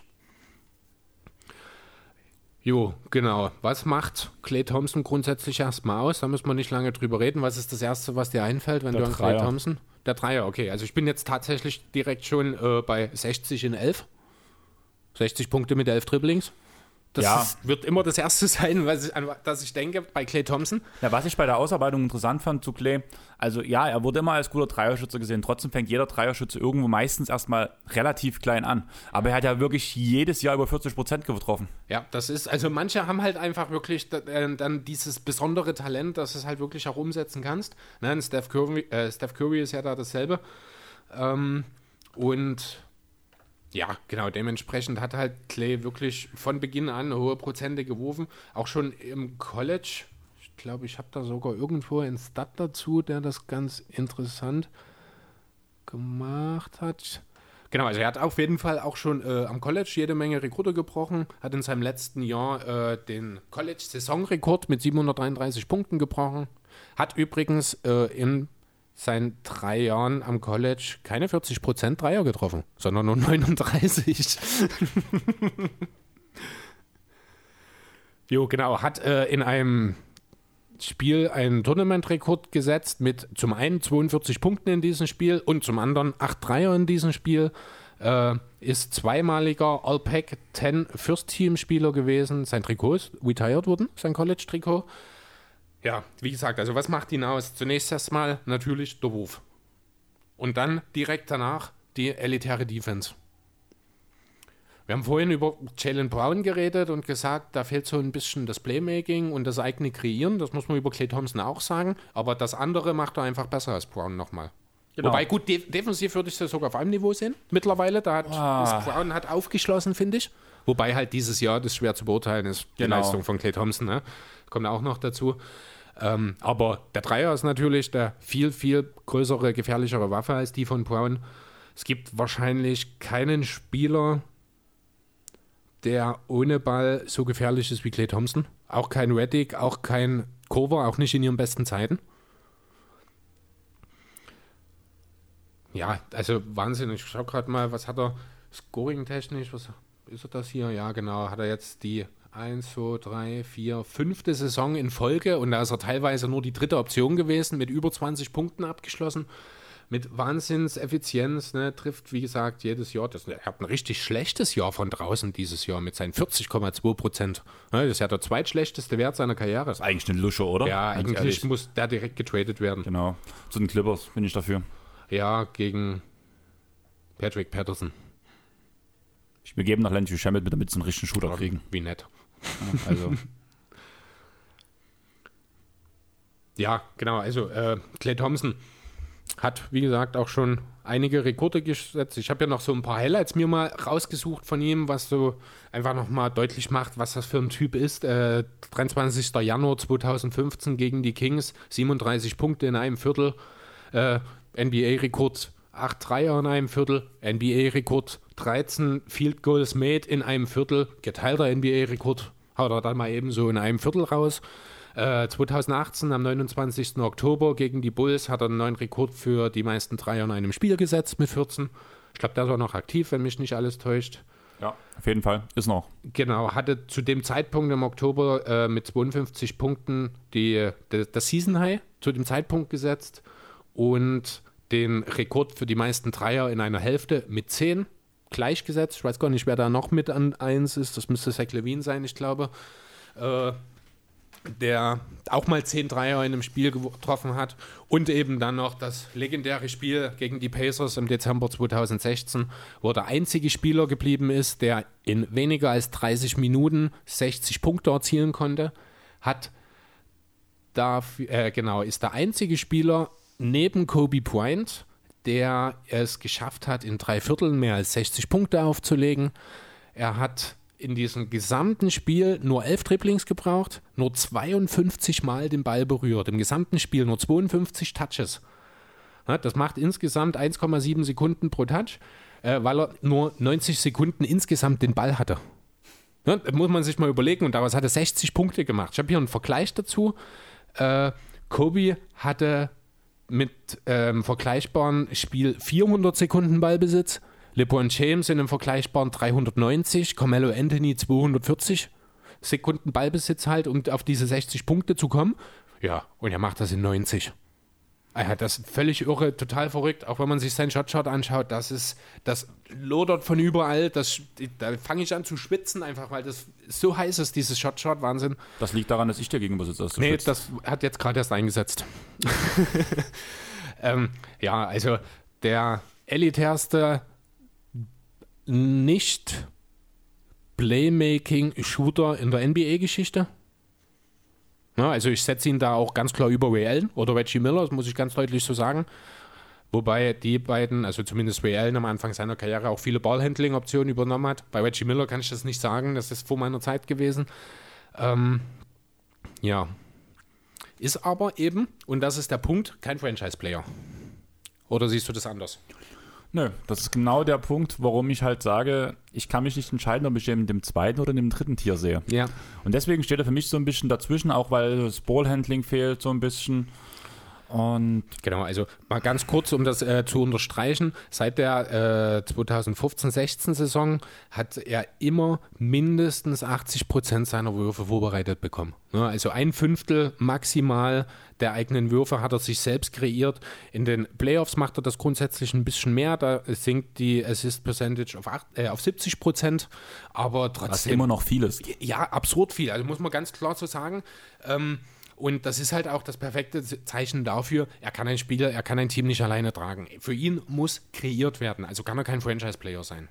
Genau, da gebe ich dir vollkommen recht. Ich würde zu einem Spieler gehen, der ein Franchise-Player werden Ganz kann. Oder kurz. hast du noch was? Ich würde noch das ganz kurz, also er kann kein Franchise-Player sein, aber er ist zu gut, um nur ein Rollenspieler zu sein. Dass man das nochmal so ein bisschen, na, er ist halt in den Skills, die er mitbringt und das ist Defense, das ist Shooting, ne, Spacing kann man alternativ sagen, äh, da ist er einfach so gut, so elitär, dass er einfach mehr als ein Rollenspieler ist. Na, deswegen würde ich ihn auf jeden Fall schon, also da sind wir uns ja einig, irgendwo 2 bis 3, aber weil er halt so elitär ist und ich ihn höher sehe als Brown, würde ich ihn schon hier in die zweite Stufe mit reinnehmen, in das zweite Tier. Ja, aber ich muss sagen, jetzt unser Platz 3 ist da um einiges höher nochmal anzusiedeln, bin ich der Meinung. Klar, die Defense ist nicht so krass. Die Defense ist äh, nicht ansatzweise so krass. Genau. Und das Aber- muss man halt auch mit berücksichtigen. Genau, aber er ist für mich neben Mitchell das größte Versprechen in die Zukunft. Äh, ein größeres. Ein größeres als Mitchell nochmal, aber Ja, mit Mitchell die definitiv. zwei größten. Äh, ja, das ist richtig. Aber um das, also das will ich nur ganz klar und deutlich sagen, für mich ist er, hat er ein viel, viel, viel, viel ist relativ, aber ein höheres, deutlich höheres Ceiling, als es Donovan Mitchell hat. Aber jetzt erzähl uns erstmal, um wen es geht. Naja, um ein Buch. Ach so, ja, Mein Spitzname Book. ja, okay. Devin Booker hat, hat mich erstochen mit seinem Wurf in der Bubble gegen PG und Kawhi. Hat er gut gemacht. Allgemein, die komplette Bubble hat er sehr gut gemacht. Mhm. Geteilten Bubble-MVP für mich mit Damian Lillard zusammen. Nee, das sehe ich anders. Den hat Lillard völlig verdient gewonnen. Nein, nein, Ja, er war geteilt. noch mal eine Stufe höher. Das muss man schon sagen. Er hat noch mal äh, ein kleines bisschen höher performt. Schon alleine, weil er das Double-Double fast aufgelegt hat mit 34 und 10, ich glaube ungefähr. Äh, Lillard meine ich jetzt, nicht Booker. Aber Wusstest du, dass er mit zweiten Namen Armani heißt? Armani? Ja. Nee. Heißt er nicht von hier, Armani, das ist das nie hier von so ein Google? Modelabel? Ach so. Armani Stimmt, ist, ich glaube, so ein Modeding, oder? Ich hätte Armani? gesagt, hier, wie hieß denn das hier von ähm, Galileo? Wie hieß denn der Typ? Der das moderiert. Das ist Ayman Abdallah. Und davor? Das war ja der. Ich weiß, wenn du meinst, ich komme nicht auf den Namen hier, du meinst den Mach dich krass Typen, ne? Der so heftig durchtrainiert ist, der so ein nee. Video gemacht, dann weiß ich nicht, wenn du Okay, meinst. gut. Ist ja auch egal. Das ist so Nebensache, so Fernsehen, was man nie gucken sollte. Wobei eigentlich das ja schon ganz cool war, Galileo. Ah, ich bin kein Galileo-Fan. Ich war halt finde die irgendwie- Beiträge irgendwie albern, teilweise. ja, die wurden albern mit der Zeit. Ja. Ist aber auch klar, wenn du jeden Tag eine Stunde füllen musst, dann kannst du irgendwann nur noch Blödsinn bringen. Welche, welche Ru- Wasserrutsche ist die beste? Oh, das finde ich sogar noch sowas, hat einen gewissen Unterhaltungswert noch. Wie viel kann der Mensch essen? Ja, genau. Das muss unbedingt rausgefunden werden Genau. von Jumbo Schreiner. Ja, aber zurück zu Booker. Ich habe gerade den Vergleich zu Mitchell gebracht. Man muss aber sagen, dass Booker, obwohl er gleich alt ist, schon zwei Jahre länger in der Liga ist. Und das fand ich auch so heftig eigentlich. Na, war nur ein Jahr im College, ne? Genau. Ist direkt gekommen und war danach auch noch vom Jahrgang, war der ja irgendwie jünger. So. Deshalb er ja damals auch als einer der jüngsten oder sogar der jüngste in die Liga kam. Ich glaube ja, genau. Und ja, wenn man überlegt, so ein 70-Punkte-Spiel haben die viele Leute gemacht, ne? Nicht unbedingt, ne? Hat er mit 20 gemacht, Ja, passiert schon mal. ne? Wobei man fairerweise dazu sagen muss, es hätte eigentlich kein 70-Punkte-Spiel werden sollen. Richtig. Es ist ähnlich wie mit Wild damals, mit den 100 Punkten, wo danach eigentlich dafür nur noch gefoult wurde Ja, und war, sowas. Es war gegen Boston, ich glaube, ne? Genau. Na, denn die Celtics hatten das Spiel schon Anfang des vierten in der Tasche so ungefähr und haben dann wirklich auch für Booker gespielt, was das angeht, ohne den eigenen Sieg noch zu gefährden. So ist er auf die 70 gekommen. Äh, hast du gewusst, dass sein Vater in der Liga gespielt hat? Nein? Äh, ich auch nicht. Ich habe es nur gerade hier bei BKUF gesehen.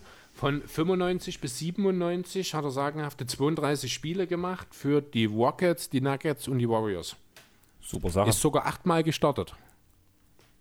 Achtmal? Nee, viermal. Super. Jo, hat im Schnitt immer 5 Punkte aufgelegt, bei soliden 26% Dreier und 40% Field Goal. Wenn ich dir jetzt sage, erzähl mir mal was über Booker seine Rookie-Saison, was kannst du mir denn da sagen? Gar nicht viel, wenn ich ehrlich sein soll. Wenn ich aber, ich glaube, also er ist ja schon als Versprechen, er ist auch 13. Pick gewesen, wie Mitchell sehe ich gerade. Mensch, gibt ja doch mehr über äh, Zusammenhänge Hänge? zwischen den beiden als gedacht. Äh, ja, also ich gucke jetzt gerade mal auf die Zahlen in seiner Rookie-Saison. Sehr gut. Ich habe gedacht, du hast es ja nie offen. Ah, doch, da bin ich vorbereitet. Ähm, ja, 13,8, 2,6 Rebound, äh, Assists, 2,5 Rebounds. Der Dreier mit 34 Prozent, 42,3 aus dem Feld. Weißt du, dass er am Anfang nicht gestartet ist? Also ich sehe, dass er 25 Spiele von der Bank kam, aber ich weiß jetzt nicht, welche es sind. Das waren die ersten Spiele und danach wurde er durch Verletzungen zwangsläufig in die Starting Five gespielt. Okay. Und von dort an hat's dann, hat er danach losgelegt. Die ersten paar Spiele so in seiner Saison waren immer so um die 5, 6 Punkte gerade mal. Echt kleine Minutenzahlen. Das ist danach alles hochgekommen. Hm, Ich schaue gerade mal in das Roster, wer dort noch so. Leandro Barbosa war der Six Man in dem Team. Das ist. Ah, gut, Brandon Knight. Das war der, Unter der Anfang vom Ende von Brandon Knight, oder? Genau. Ja, alles klar. Und dadurch musste Booker danach reinspringen. Ja, ein Glück. Gab zwei, es gab zwei Verletzungen auf den Guard-Positionen. Es war noch ein anderer verletzt. Und deswegen musste dann Booker machen. Und Booker hat gemacht. Kann man so sagen, ja. Wenn man danach halt sieht, wie sich danach die Entwicklung weiterging von 13,8 Punkten auf 22,1, auf 24,9, auf 26,6. Was er jetzt repliziert hat. Genau, finde ich echt ganz lustig. Bei allerdings 1,3 Würfen weniger. Also das, ein äh, die Effizienz ist deutlich gestiegen, auch jetzt dieses Jahr. Äh, erstmals über 90 Prozent von der Freiwurflinie mit dem höchsten Volumen bisher mit 7,3 Freiwürfen pro Spiel in seiner Karriere. Der Dreier ist, ja, das ist so ein bisschen dasselbe Problem noch wie bei Mitchell.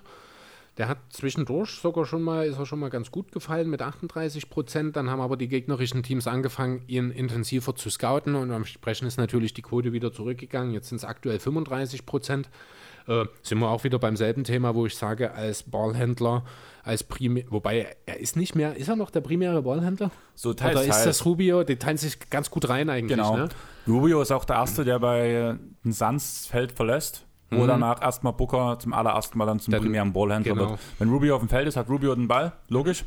Aber der Fall, die tun sich sehr gut staggern, die zwei. Ja, zumal aber, also die ergänzen sich halt auch gut, weil Booker eben auch ohne Ball effektiv sein kann, weil er nicht nur rumsteht, weil er auch um Blöcke läuft und eben als Spot-Up-Shooter funktioniert. Und auch dort bin ich wieder bei dem Punkt wieder, wie Mitchell Ja. hat einen älteren, erfahrenen Point Guard, einen richtigen Playmaker an seiner Seite, Mhm. der ihm jetzt viel beibringt und was man auch in seinem Spiel merkt.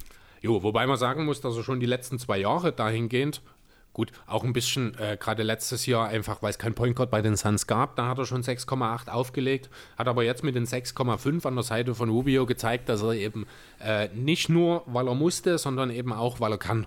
Genau. das jetzt macht. Ne? Und das genau ist jetzt mittlerweile halt bei 26 und 6. Das ist schon ein sehr ordentlicher Wert äh, für jemanden, der erst 23 ist. Dazu noch vier Rebounds dazu bei guten Quoten.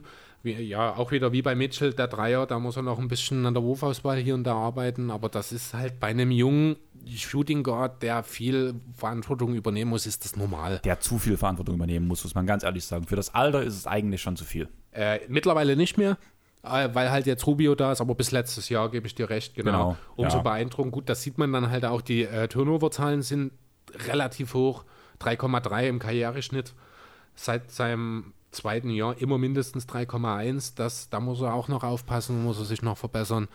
Äh, ansonsten, aber ja, ich habe es schon gesagt, also Booker unter den jungen Shooting Guards, die wir hier heute besprechen, für mich ganz klar äh, der mit dem größten Ceiling.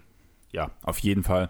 Ich würde dich direkt an die Nummer 2 geben, weil ich danach bei, der, bei unserer Nummer 1, wo ich hoffe, dass jeder von euch das genauso sieht, muss ich ganz ehrlich eigentlich sagen. Ah, da gibt es keine zwei Meinungen. Und da hätte ich dann nochmal eine Kombination zu Booker zu sehen, aber da reden wir dann bei Platz 1 drüber. Okay, Aber erinnere mich dran. Du weißt, ich vergesse ganz schnell und viel zu gerne. Ja, und du weißt, ich höre dir selten zu. Äh, jo, dann fangen wir doch an mit dem Big Panda auf Platz Nummer 2. Ist das nicht der Real Deal? Nein, das ist Blue Magic Oder Dr. Dre? oder Poet. Endlich mal ein Spieler mit ein paar Spitznamen. so, für die, die es immer noch nicht rausgefunden haben, wir reden hier natürlich jetzt von dem Topscorer der Washington Wizards der vergangenen Saison, Also von ganz Bradley ehrlich, Beal. wer bei Chris seinem Spitznamen immer noch nicht wusste, wer der Big Panda ist, tut anscheinend zu wenig in the Game hören. Offensichtlich, ja. Ja. Genau. Ja, Bradley Beal, wie gesagt, geboren am 28.06.93 in St. Louis, Missouri. Hat sich in diesem Jahr in eine sehr, sehr elitäre Gruppe hineingespielt. Nämlich in die Gruppe der Spieler, die es geschafft haben, mehr als 30 Punkte pro, äh, pro Spiel über die gesamte Saison zu erreichen. Damit ist er einer von nur 30 Spielern in der gesamten NBA-Historie, die das geschafft haben. Alleine dafür hat er schon einen Platz in unserer Top Ten Liste verdient. Warum ist er jetzt auf Platz 2? Schauen wir einfach mal so ein bisschen äh, in die Liste rein, ähm, wen wir dann davor haben. Über Mitchell und Booker haben wir gesprochen, die sind einfach noch nicht auf dem, an dem Punkt, an dem Bradley Beal spätestens seit diesem Jahr ist. Er ist ein Franchise-Player. Also das sind Booker und äh, Mitchell auch, aber eben noch nicht so weit in der Entwicklung. Ne, das Beal einfach ein Stück weiter. Äh, Thompson, Brown und Co. Ja, Thompson und Brown fehlt das Playmaking, das Beal mitbringt. Dann sind wir schon bei McCallum und Bogdanovic, Williams und Javosen. Da brauchen wir keine, da brauchen wir aber auch gar nicht drüber reden. Ja, genau. Ne? Ich bin ja der Meinung, Bradley Beal ist ein guter Verteidiger, hat zumindest die Anlagen dafür, hat aber halt auch ein Team, in dem man das nicht machen muss. Dieses Jahr und wahrscheinlich auch die nächsten Jahre nicht, wenn er denn wirklich langfristig in Washington bleibt. Das ist ja alles noch so ein bisschen unklar. Naja, wenn Wall wirklich fit zurückkommt, dann müssen sie anfangen zu verteidigen, weil dann muss es nach oben gehen. Das ist allerdings wahr, richtig. Allerdings kommt halt mit Wall auch ein guter Verteidiger zurück, der dann äh, entsprechend hoffentlich auch im Kopf ein bisschen dieser äh, ja, Verletzung genutzt habe, um erwachsen zu werden. ich wollte auch gerade sagen, die Aussage bei Wall ist einfach dieses, dieser Punkt hoffentlich, weil wir wissen ja. nicht, wie viel von seinem Spielstil noch umsetzbar ist nach diesen Knie-OPs, nach diesem Achillessehnenriss. Richtig. Wie viel Ex seiner Explosivität ist noch da? Hat er vielleicht die Zeit genutzt, um sich einen ordentlichen Dreier anzubauen? Anzubauen? Anzutrainieren? Ich denke, das kann man die Technik kann man auch mit einem kaputten Bein trainieren, ohne den Jump, oder? Die reine Armbewegung meine ich damit, die ja bei Wall auch schon immer ein bisschen krumm aussah. Ja, war das nicht sogar, dass Haywood in seiner Verletzung im Rollstuhl immer so die Würfe genommen hat? Ja, genau. Ja, also sowas kann natürlich ein John Wall auch machen. Ähm, ja, Bradley Beal, einfach mal die Zahlen, die nackten Zahlen aus dieser Saison. 30,5 Punkte, 6,1 Assists, 4,2 Rebounds, auch 3,4 Turnover, aber ja, mein Gott, wer soll denn ihn entlasten? Das ist nur ich, Smith, der da so ein bisschen Entlastung bei den Wizards bringen kann. Äh, dementsprechend viel musste Biel halt auch tun. Ich schaue gerade mal in seine Usage, die ist wahrscheinlich auch absurd. 34,4er Usage, also das ist schon auch Wahnsinn. Da ist es klar, dass dann entsprechend auch so viele Turnover mit bei rumkommen. Ja, Bradley Beal kann, kann eigentlich offensiv alles um das genau. mal so auf den Punkt zu bringen. Er kann äh, werfen, er kann slashen, er kann auch Offball. Das hat er schon äh, vor Walls Verletzung gezeigt, dass eben auch ohne Ball in der Hand teilweise effektiv sein kann. Aber das jetzt noch kann, nachdem er zwei Jahre der Franchise-Player war, müssen wir sehen. Ob das aber sich dann da entsprechend so ohne weiteres einfügen kann, sage ich mal. Ähm, nichtsdestotrotz, wie gesagt, ähm, ja, gibt eigentlich offensiv nicht so richtig was, was er nicht kann kann seine Mitspieler einsetzen. Mittlerweile mit sechs Assists hat er das ganz gut gelernt. Wie gesagt, sehr effizient. Hatte übrigens äh, für Billy Donovan gespielt am College bei den Florida Gators. Hat eine Highschool-Bewertung. Ähm, ich weiß nicht, ob du das kennst, diese ESPN-Bewertungen von Highschool-Spielern. Die werden immer äh, bewertet auf einer Skala von 1 bis 100 sozusagen. Hat er eine 98 bekommen. Also wirklich schon ganz, ganz weit oben. Äh, ja, was dort eben entsprechend, ich schau gerade mal, ich weiß jetzt auf Anhieb gar nicht, an welcher Stelle er gepickt wurde, ist auch relativ früh gewesen. Ne? Ja, dritter Pick sogar, also da war ich überrascht, dass er wirklich so früh gepickt wurde. An drei hätte ich nicht erwartet. Jo, äh, wie gesagt, also für die Gators hat er nur ein Jahr gespielt, war der einzige Spieler, der es in die ja, geschafft hat, aus seinem Team wirklich in der NBA Fuß zu fassen. Der einzige andere, der hat mal 24 Spiele für Chicago gemacht, das ist Eric Murphy. Hat in diesen 24 Spielen 0,3 Rebounds, 0,3 Punkte und 0,1 Assist aufgelegt. Richtiges Tier, oder? Also Wahnsinn, das ist quasi der KCP der Bulls von 2013, 14. Jo, genau. Hat eine relativ gute Rookie-Saison gespielt mit 14 Punkten, 4 ja, genau. 14 Punkten und 4 Punkten. Das sind dann wohl Rebounds und 2,4 Assists. hat äh, da noch ein bisschen Probleme gehabt, allgemein mit den Field Goals, wie das anfangs bei einem Rookie ist. Da fehlt es körperlich noch, um effektiv in der Zone auszu, äh, abzuschließen, wenn du nicht gerade Kyrie Irving bist, der sich dabei alles verdrehen und verdre äh, verdrehen kann und irgendwelche kuriosen Bewegungen macht, dann hast du einfach erstmal in den ersten ein, zwei Jahren ein bisschen Probleme damit als Guard. Das ist einfach normal. Äh, hat aber schon damals 38 Prozent seiner Dreier getroffen, hat sich schön weiterentwickelt, immer weiter entwickelt, Stück für Stück.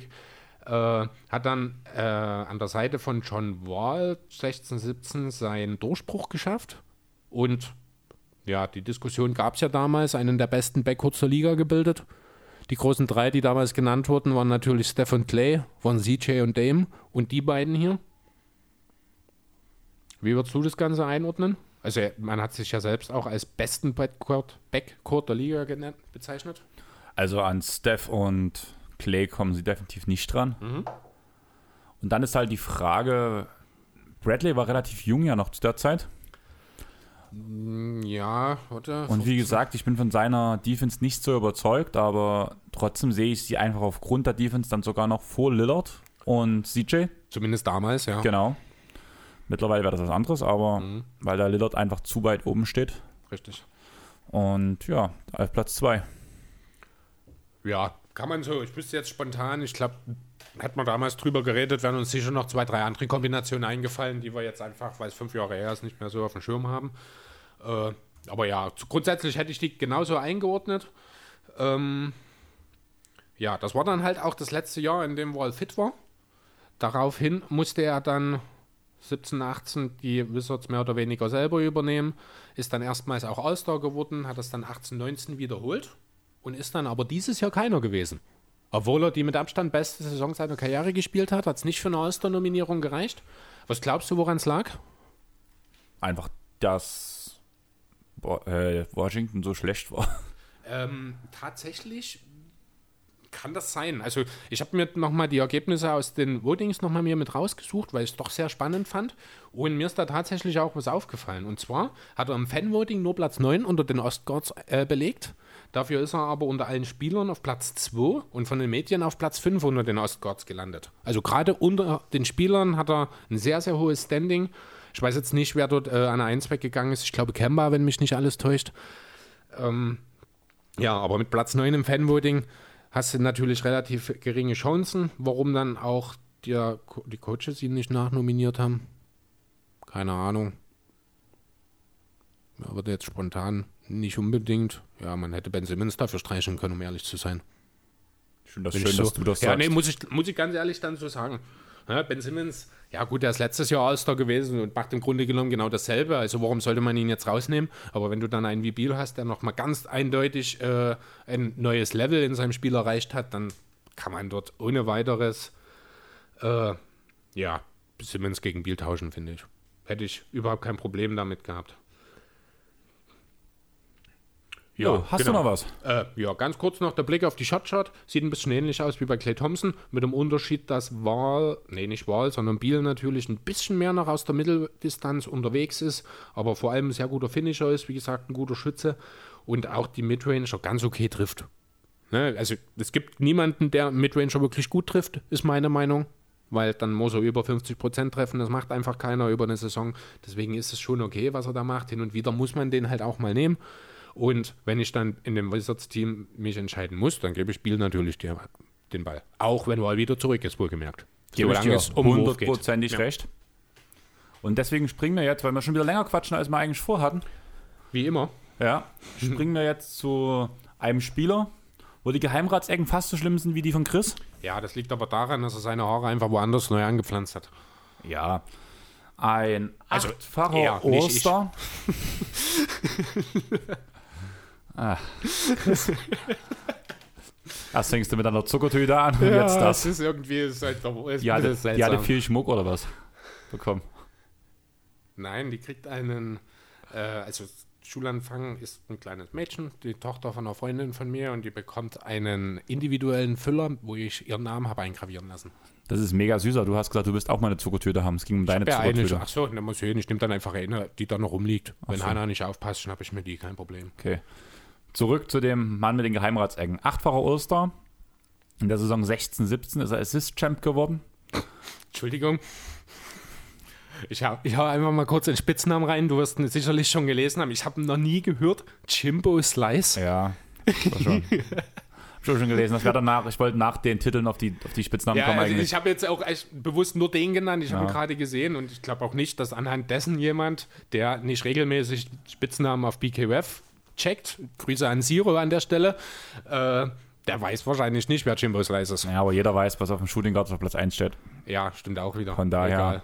Weißen, wissen sie es jetzt doch. Wegen Jimbo Slice wissen sie es jetzt.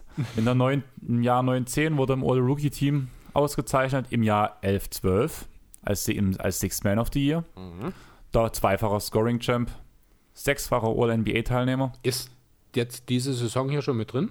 Nein, weil die noch nicht abgeschlossen ist. Klar. Ach, stimmt. Dann müsste drin sein. Ist es dann nur zweimal?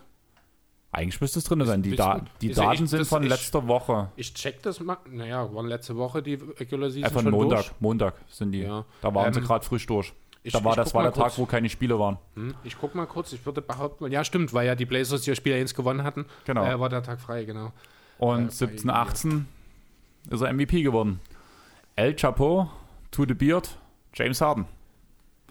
Und ich finde das richtig traurig, dass gerade ich James Harden vorstellen muss und auf Platz 1 verkünden muss. Du hast gesagt, du hast Steinschere Papier gewonnen.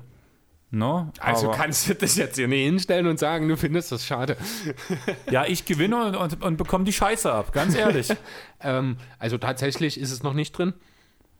James Harden ist Scoring Champion geworden 17-18 mit 30,4, 18-19 mit 36,1 und jetzt 19-20 ja dieses Jahr auch. Da habe ich jetzt die, die Zahl nicht gleich parat. Warte doch, James Harden. Hier hab ich ihn. 34,3 Punkte. Genau. Ja, Ja, richtig. also man muss halt wirklich sagen, ne, ich muss mir nachdem wir den Pod fertig haben, muss ich mir erstmal den Mund auswaschen, weil ich leider so viel Positives über James Harden sagen muss. Es ist schwierig, Negatives zu finden. Ja, Mittlerweile. Normalerweise konnte ich immer sagen, ja, die Defense, guck dir das mal an, der macht einen Torero. Aber selbst da hat er sich mittlerweile verbessert und ist in der großen und ganzen Sicht mega, also Betonung liegt auf mega underrated. Okay, soweit würde ich vielleicht nicht. Ja, gut, na, In der Das ist- öffentlichen Sicht. das stimmt schon, da hast du recht, weil halt viele immer noch nur diese albernen YouTube-Videos von, seinen, äh, von seiner Torero-Defense sehen. Aber das ist halt, da muss man auch ganz klar sagen, ich bin überrascht, dass er schon 30 ist, sehe ich jetzt gerade hier. Hätte jetzt durchaus gesagt, er ist ein, zwei Jahre jünger. Äh, ja, aber er hat einen Riesensprung gemacht. Ich meine, im Post, im Post war er schon immer ein guter Verteidiger. Das haben die Leute nie realisiert. Ne, jetzt ist er aber auf einmal auch ein sehr, sehr vernünftiger Perimeter-Verteidiger, der ich seine denke, Gegner der hat endlich einfach Bock. Ich denke, es ist weniger Bock. Es ist vielmehr die Realisierung, dass es ohne nicht geht. Oder so, ja. Ne? Also, dass ihm einfach bewusst geworden ist und vielleicht hatten es ihm einfach auch äh, doch ein bisschen mehr mitgenommen, als er es zugeben mag, dass die ganze Zeit über ihn so gelästert wurde. Ne? Und seine Defense, ich meine, es gibt ja nun wahrscheinlich niemand, keinen NBA-Experten irgendwo in den USA, der nicht mal negativ über James Hardens Defense geredet hat in den letzten Jahren. Vielleicht ist ihm das auch einfach irgendwo nahegegangen, kombiniert mit der Tatsache eben, dass er das große Ziel Meisterschaft hat und ist zu dem Entschluss gekommen, Defense wins Championships. Ja, da wäre ich gleich bei einem Punkt. Wärst du der Meinung, dass James Harden so ein bisschen den Weg des Carmelo Anthony nimmt? Das musst du mir erklären. Scoren, scoren, scoren. Defense halt nie wirklich anfangen. Hat er jetzt. Das ist danach, wo er ein bisschen drauf abweicht. Aber im Endeffekt ein übelst krasser Scorer. Jetzt muss ich mir zweimal den Mund auswaschen, weil ich gerade auch Mello relativ positiv darstelle. Du hast übelst krasser Scorer gesagt, das ist eine Tatsache bei beiden. Ja, aber du weißt ja, dass ja, das, das, ist aber nichts Positives, das ist einfach ein Fakt. Ja, also trotzdem was Positives. Ich kann nur sagen, das ist ein Scheiß-Scorer. Das Ja, ist wäre ja eine Lüge. So. Genau, Ja, ich weil weiß. es eben ein Fakt ist. Ja, aber deswegen ich, habe ich trotzdem was Positives über die beiden gesagt. Ein positiver Fakt. Ach, von mir aus. Man kann auch Und- alles kaputt reden. James Harden, ja, ich kann gerne alles kaputt Ja, reden. Das schaffe ich auch hin. Ich finde nur Du hast auch mich schon mehrfach kaputt geredet, von ja, daher. ja, das ist ja auch richtig so. du Null. Haben wir wieder bei deinem Trikot. Immer wieder, ja. Der, sitzt hier mit dem Damian Lillard Trikot, wie konnte ich nur. Genau.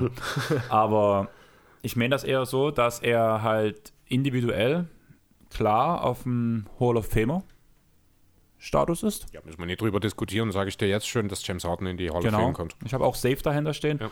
obwohl er nie einen Titel gewinnen wird. Möglich. Ich bin dort festen überzeugt, er wird keinen Titel gewinnen. Ich habe es gesagt, die besten Chancen hat er dieses Jahr. Bisher bin ich auch relativ zuversichtlich, auch wenn ich vorhin, sprich letzte Woche, ein bisschen in die andere Richtung, als wir über die äh, spannendste Serie gesprochen haben, habe ich ja OKC Houston ein bisschen mit ins Spiel gebracht. Äh, denke trotzdem, dass die Rockets sich durchsetzen werden in der Serie. Und ja, wie gesagt, die Rockets sind das Team, das man nicht bedikten kann. Ja, hätte irgendjemand erwartet, dass die Rockets so eine Defense spielen in den drei Spielen gegen die Thunder? Nee. Eben. Ja, also deswegen für Naja, dieses in Team. den zwei Spielen. ja, okay, hast Das recht. letzte war ja schon ja, dann. das war dann nicht mehr ganz so, das stimmt. Äh, vielleicht kann man diese Intensität auch einfach nicht über drei, vier, fünf, sechs, am Ende sieben Spiele hochhalten. Ne? Nochmal kurz für euch, wir sind ja immer noch erst so. am 23.08. Stimmt. Da habt Also- ihr wahrscheinlich schon ein paar mehr Spiele gesehen Genau, und wahrscheinlich, Spiel hat, drei, genau. wahrscheinlich hat sich Houston durchgesetzt. Davon gehe ich aus, richtig. Ich auch. Genau. Ähm, ja, wie gesagt, ansonsten, was gibt's denn so, was, was kann man denn bemängeln an Harden? Bemängeln? Jo. Nicht wirklich viel. Ähm, also ich finde nach wie vor, dass 12,4 Dreier in einem, im Spiel, ne, gut, sind 36,5 Minuten, also sind quasi auch 12 Dreier auf 36 Minuten gerechnet. Äh, er hat durchaus das Recht, die zu nehmen. Er trifft sie zu 35 Prozent, was ich irgendwie lächerlich hoch finde für das, was ich sehe, wie er spielt. Richtig. Also äh, im Grunde genommen nimmt er ja fast immer einen Stepback und trifft da einen von vier. Also das ist so Luka Doncic-Niveau, ein bisschen höher als Doncic zwar, aber ähm, dass dort am Ende 35% Dreierquote dasteht, ist übrigens sogar unter seinem Karrierewert von 36,3, hätte ich echt nicht erwartet, muss ich ganz ehrlich sagen. Auch 44,4 Field Goals für ein, äh, ja, Point Guard, Schrägstrich, Shooting Guard, sage ich mal, ein okayer Wert. Ganz besonders, wenn man dann eben auch 85, nee, 86 Prozent seiner fast 12 Freiwürfe trifft. Ja, trotzdem denke ich, dass er eben mit einer etwas besseren Wurfauswahl da noch nicht ganz am Ende seiner Leistungs, ja, an seiner Leistung angekommen ist. Ja, sehe ich auf jeden Fall auch so. Ich finde halt bei, bei Harden krass, was der für ein kreatives Spiel hat. Im Sinne von, klar, es sieht immer gleich aus, aber irgendwo ist halt schon eher, also kreativ im Sinne von, er nutzt die Schlupflöcher, die die Regeln und die Gegenspieler ihm geben. Richtig. Sei es das Foulziehen, was alle hassen, was ich auch nicht gerne sehe, aber er tut kreativ das Foulziehen, weil Ne, er, er macht kleinen halt- Schlupfwinkel findet. Er, er macht halt diese eine Bewegung, er bietet ja, also das ist ja so die Idee beim Try von James Harden, er bietet ja dem Verteidiger den Ball kurz an, um eben diesen Stilversuch zu provozieren und dann einfach den Ball rechtzeitig wieder wegzuziehen. Das, da kommen natürlich auch gelegentlich mal ein paar äh, Turnover zustande, deswegen hat er letzte Saison auch fünf. Ist noch nicht mal sein höchster Wert. Den höchsten hat er 2016, 17 gehabt.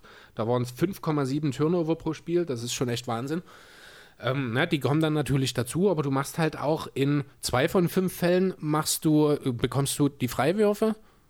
Nee, in drei von fünf Fällen bekommst du Freiwürfe. Einmal ist es ein Turnover und einmal ist es einfach ein Fehlwurf. Na, aber die drei, die du machst, die machst du halt zweimal, zwei Drei-Punkt-Spiele draus. Na, und schon ist die Sache wieder effizient. Und ja, das ist halt, man weiß ja, was kommt. Ja, es ist ja nicht so, dass das irgendwelche überraschenden Sachen sind. Im Grunde genommen macht er immer dasselbe. Es ist immer dieselbe Idee, die dahinter steht. Aber es ist halt so schwer zu verteidigen und den richtigen Move. Ich habe das, ich habe gestern Abend, habe ich mal ganz kurz, als ich in Rochen war, mal bei dem Rockets-Spiel, war das gestern, ja, ne? Reingeschaut. Da habe ich eine Possession gesehen, da hat Wentz dort Harden verteidigt, im Post. Da haben die, ich hatte, was hatte ich an, den Mobile View. Ich weiß nicht, wer das kommentiert, ob das dann äh, die Fernsehanstalt ist oder eins der Teams, kann ich jetzt nicht genau sagen. Ähm, dort haben sie halt auch im Anschluss drüber diskutiert, nach genau diesem Spiel, äh, nach genau dieser Szene, wo dort eigentlich überragend verteidigt hat gegen Harden. Aber einfach, als Harden einmal kurz ange äh, angedeutet hat, ging der Arm raus. Hat ihn auf den Arm geschlagen, es gab Freiwürfe. Und das haben halt, das ist eine perfekte prototypische Szene für eine James Harden Offense, auch wenn sie in dem Fall aus einem äh, Post-Up herauskam. Und auch die Kommentatoren dort haben gesagt, dort macht alles richtig wenn er dort die Hand weglässt. Und er weiß genau, dass er das nicht machen muss. Er hat das vor dem Spiel gesagt, aber es geht einfach nicht. Weil Harden so unheimlich clever darin ist, Leute, also die, seine Verteidiger dort dahin zu bringen, Dinge zu tun, die sie eigentlich nicht machen wollen. Also, ich glaube, ich habe. Nee, andersrum. Findest du, James Harden ist der beste Natural Scorer der Liga aktuell? Und da wäre ich genau an dem Punkt, wo ich mit dir drüber reden wollte, wegen dem Punkt Devin Booker. Weil ich bin der Meinung, Harden ist es momentan. Ähm, also, ich rede jetzt von allen Spielern, auch Verletzte, ne? Ja, Okay. ist er. okay, Weil finde ich nicht. du siehst Kevin Durant noch Ja. davor, dachte ich mir. Aber Kevin Durant macht auf eine andere Art seine Punkte. Und deswegen Ja, denke eben, genau. Und er macht es auf eine viel, viel, wie ich finde, einfachere Weise. Und damit ist er für mich ein natürlicherer Scorer, weil er auch nicht so viele Freiwürfe braucht. Ja, aber Harden zieht ja die Frei, also ich sehe halt Freiwürfe auch mit als das brauchen Scorer. Ja, Und klar. deswegen sehe ich das halt bei Harden so effektiv. Weil der Freiwurf ist der sicherste Wurf, den du nehmen kannst. Aber er muss viel mehr für seine Punkte arbeiten als KD. Ja, das merkt Er man dann in den viel Playoffs. mehr, ja genau. Ja, und deswegen ist das für mich, und das ist auch eine Sache, ich komme einfach nicht, du wirst jetzt in den nächsten Monaten, werdet ihr den Namen wahrscheinlich jede Woche von mir hören, in dieselbe Richtung wie KD geht auch Michael Porter Jr. Oh, Ich finde den Typen so geil, ich komme gar nicht drauf. Klar, ich glaube, dass mein nächstes Trikot ist von Porter Jr. Ja, mal gucken. Vielleicht schenkt man Chris was zu Weihnachten. Vielleicht. Freut er sich. Mal schauen. Ja. Oder vielleicht auch einmal nie. Aber meine Frage war halt, siehst du so, wenn Booker so 28, 29 wird, den in der Situation von James Harden? Hat jetzt noch fünf- Möglich. Sechs Jahre dafür. Und der ist jetzt schon krass. Das ist er, das ist wahr. Ähm, Vergleichbare Werte. Zumindest im, alles, was so Wurf und sowas ist. Ja. Ähm, möglich. Ich, ganz schwer einzuschätzen. Ich denke ja, dass Booker in die Richtung gehen wird. Viel mehr noch als Mitchell. Genau. Also ich glaube auch Mitchell ist rein punktetechnisch schon fast an seinem Limit. Der ist jetzt bei was? 25? 24, 25? Ich glaube nicht, dass von ihm viel mehr kommt. Booker ist für mich ein 30-Punkte-Scorer irgendwann mal. Yep. Ähm, ja, nur mit dem Unterschied, dass ich glaube, dass Booker im Laufe seiner Karriere äh, gerade was diese blöden Dreier, die ich vorhin schon angesprochen habe, dort eher mal eine Entwicklung in die richtige Richtung nehmen wird und vielleicht sogar ein bisschen effizienter als Harden unterwegs sein kann.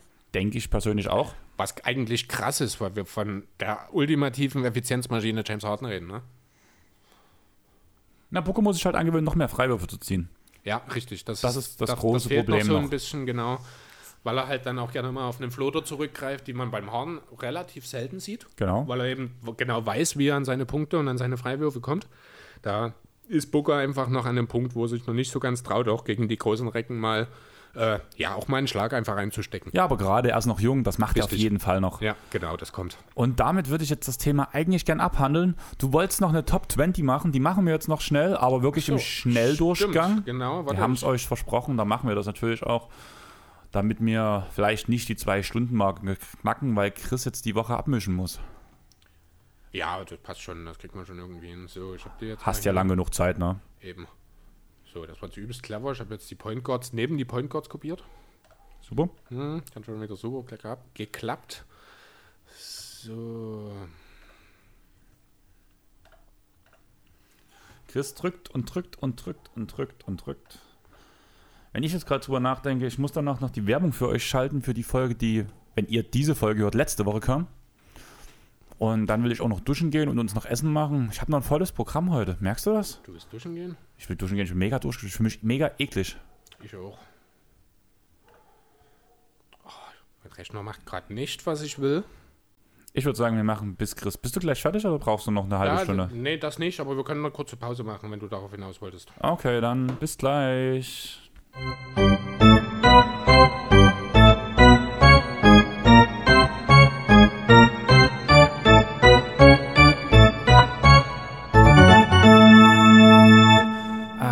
Ich mag unseren neuen Pausensound.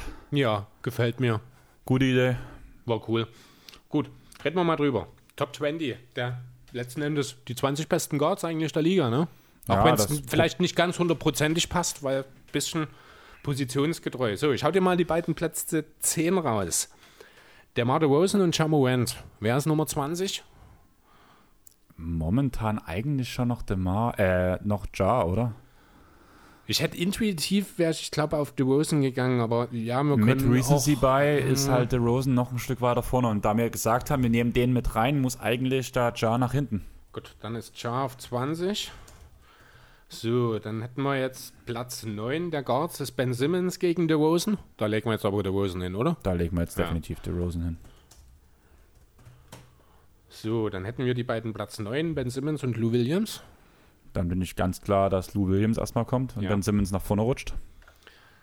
Bin ich total deiner Meinung. Dann hätten wir jetzt Ben Simmons gegen Bogdan Bogdanovic. Bin ich auch noch bei Ben Simmons. Bin ich genauso. Dann reden wir jetzt von Ben Simmons gegen CJ McCallum. Bin ich auch noch bei Ben Simmons. Okay, das kam überraschend schnell jetzt. Alleine wegen der Defense. Ja, okay. Da habe ich ein bisschen mehr Überlegung erwartet, um ehrlich zu sein Nein. bei dir. Muss ich sagen, hundertprozentig Ben Simmons. Okay. Würde dich freuen, dass ich so denke wahrscheinlich? Ich- Ich bin positiv überrascht, ja. Okay, so, dann sind wir jetzt bei Ben Simmons gegen Jalen Brown. Ich würde noch ganz kurz bloß mal dazu sagen, du weißt, ich hate gerne. Aber ich habe dir auch immer gesagt, wenn du eine konstruktive Meinung hören willst, dann kann ich auch konstruktiv sein und muss nicht immer gegen dein Zeug schießen. Das, das sagst du, aber es ist, fällt mir so schwer, das wahrzunehmen und zu glauben. Dann nimm's das doch mal an solchen Stellen. Ist, ist schwierig. Übrigens, übrigens Es- kommt jetzt Ben Simmons. Äh, ja, gegen Jalen Brown, richtig. Da sind wir uns einig. Wir haben jetzt also, wir sind auf Platz 15 und haben zwei Point Guards und. Was? Eins, zwei. Achso, na klar, ist ja der sechste, zwei Point Guards und vier Shooting Guards. So, wir haben dann jetzt also Kyle Lowry bei den Point Guards auf 8 und Jalen Brown bei den Celtics auf 6. Also von den Celtics bei den Shooting Guards. Das finde ich schon ein bisschen schwierig. Ja, Vor allem, wenn man den Recency bei wieder mit reinnimmt. ich würde schon noch mit Lowry gehen. Weil er ein Anführer ist, weil er ein, viel- äh, wie ich finde, unterschätzter Verteidiger ist. Und, viel zu wichtig ist für sein Team. Genau, und eben auch äh, in Sachen Playmaking und Leadership halt, also auch wirklich auf dem Feld, das Spielerische, äh, da würde ich schon, also dementsprechend würde ich Jalen Brown auf Platz 14 setzen. Genau, bin ich dabei. Gut, dann sind wir jetzt bei Kylovi gegen Donovan Mitchell. Dann muss Kyle jetzt auf jeden Fall raus. Ja. Gut, dann haben wir Kylovi auf 13. Platz 7 der Point Guards, Kyrie Irving gegen Platz 5 der Shooting Guard, Donovan Mitchell. Dann bin ich beim Recency bei, damit fliegt Mitchell jetzt schon raus. Ja, Kyrie hat wesentlich mehr, hat den Wurf getroffen damals auch zum Titel. richtig. Das ist eine klare Sache. Gut, Kyrie gegen Clay. Hier wird schon schwierig. Wie, Hm. Das wird Hier sind wir jetzt an dem schwierig. Punkt, wie genau behandeln wir Clay Thompson? Na, ich, muss, ich möchte eine Sache in dem Zusammenhang kurz auf, äh, die mir gerade auffällt, weil die beide auf Platz 4 sind, Schwu Holiday und Clay Thompson. Das sind beides mit unterschiedlichen Skills, aber irgendwie in derselben Rolle. Wir haben aber noch Kemba Walker, Kyrie Irving und Russell Westbrook, bevor wir zu Drew Holiday kommen. Ja, ich bin auch der Meinung, muss ich ganz ehrlich sagen, dass, obwohl, das Ding ist, wir haben damals True so weit vorgesetzt, weil wir gesagt haben, wie wichtig er für sein Team ist. Ähnlich diese Punkt, wie wir gerade bei Kyrie, äh, bei Kyle Lowry angesprochen haben. Clay Thompson macht sein Team nicht besser, sondern funktioniert in dem System, wie er ist, perfekt. Ja, macht aber damit sein, also da müssen wir nicht drüber reden, Clay Thompson macht jedes Team besser, indem Ja. er kein Franchise-Player sein muss. Ja, genau. Ne? genau. Und aber auch, wie ich finde, besser, als es True Holiday tun würde. Allerdings unter Berücksichtigung dessen, was du brauchst. Brauchst du einen Playmaker, nimmst du Holiday, brauchst du einen Schützen, Genau. nimmst du Clay. Ne? Deswegen, also Deswegen finde ich, ich dass in finde dem es Punkt sehr passend, dass die beide auf vier sind gerade. Ich habe halt jetzt so die Frage, äh, mir geht es halt jetzt darum, wir haben halt noch drei andere Point Guards vorher. Ich würde jetzt eigentlich schon erstmal Kyrie sagen. Raus. Ja, da gehe ich grundsätzlich mit. Weil einfach auch die Defense von Clay dann zu elitär ist. Ja. Dann muss jetzt eigentlich Kemba direkt dann auch auf die 10. Mit derselben Begründung. Mit derselben Begründung, bloß dass er der bessere Teammate ist Richtig. und sein Team besser macht. Ja, als Kyrie halt, ne? Genau. Aber deswegen immer noch unter Clay Thompson. Ja, dann sind wir jetzt bei Russell Westbrook gegen Clay. Dann bleibe ich auch noch bei Clay. Das dachte ich mir. Das wundert dich nicht. Ja, und dann bin ich mir relativ. Deine Meinung aber gleich meiner, oder? Äh, pff, ja, ich denke, ich wäre auch noch mit Clay gegangen. Ich gehe auch jetzt noch mit Clay über True Holiday. Das muss ich sagen, nein, weil mir ist ein bisschen Ballhandling schon sehr wichtig. Ja, das ist. Und ja, der Dreier ist nicht so gut, aber Drew kann aus vielen Positionen scoren, kann auch den besseren Assist spielen. Nicht wirklich effizient. Also, das zieht sich ja auch durch seine ganze Karriere, dass halt nicht so die ganz große Effizienz dabei ist. Ähm, und also, äh, ich, es fällt mir schwer jetzt zu sagen, weil, wenn ich, weil mir Ballhandling wichtiger ist, nämlich True über Clay, weil das irgendwie, du, du setzt eine Bedingung ein, mit der du Clay quasi ausklammerst. Verstehst du? Weil wir reden ja hier von zwei Spielern auf zwei verschiedenen Positionen mit komplett anderen Anforderungsprofilen. Ja, wollen wir einfach dann die zusammen so auf diesen Platz teilen, nee, Teil, also Platz ich, bin, teilen? ich bin immer noch Clay über Holiday. Da bin ich, muss Dann ich, müssen wir Clay über Holiday nehmen, weil ich bin so mit deiner Begründung bin ich auf einem geteilten Platz und beide für mich auf dem Mhm. nächsten Platz zusammen. Und wenn du dann nach Clay klar, klar drüber siehst ja, er ist der etwas bessere Verteidiger, finde ich. und ja, gebe ich Und er ist der deutlich bessere Schütze. Ja, mir ist das Ballhandling halt mega wichtig. Ich ja, aber sowas das ist so, damit, damit tust du ein bisschen äh, Clay Unrecht, finde ich.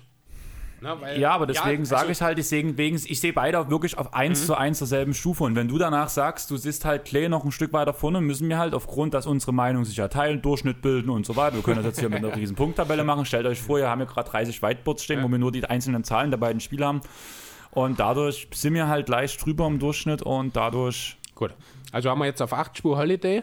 Hätten wir jetzt Clay Thompson gegen Chris Paul. Chris Paul. Sorry, Ja, aber genau, also auf 7 Clay, das ist okay. Chris Paul gegen Devin Booker.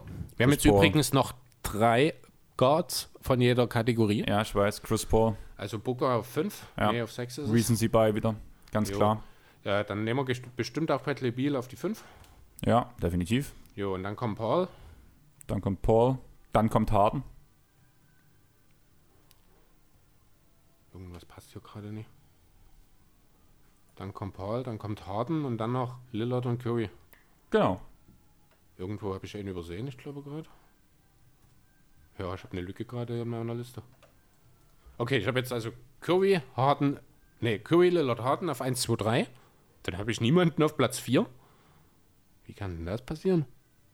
Chris Paul auf 5, Booker, ach, Donovan Mitchell. Ah ne, den haben wir ja viel weiter unten.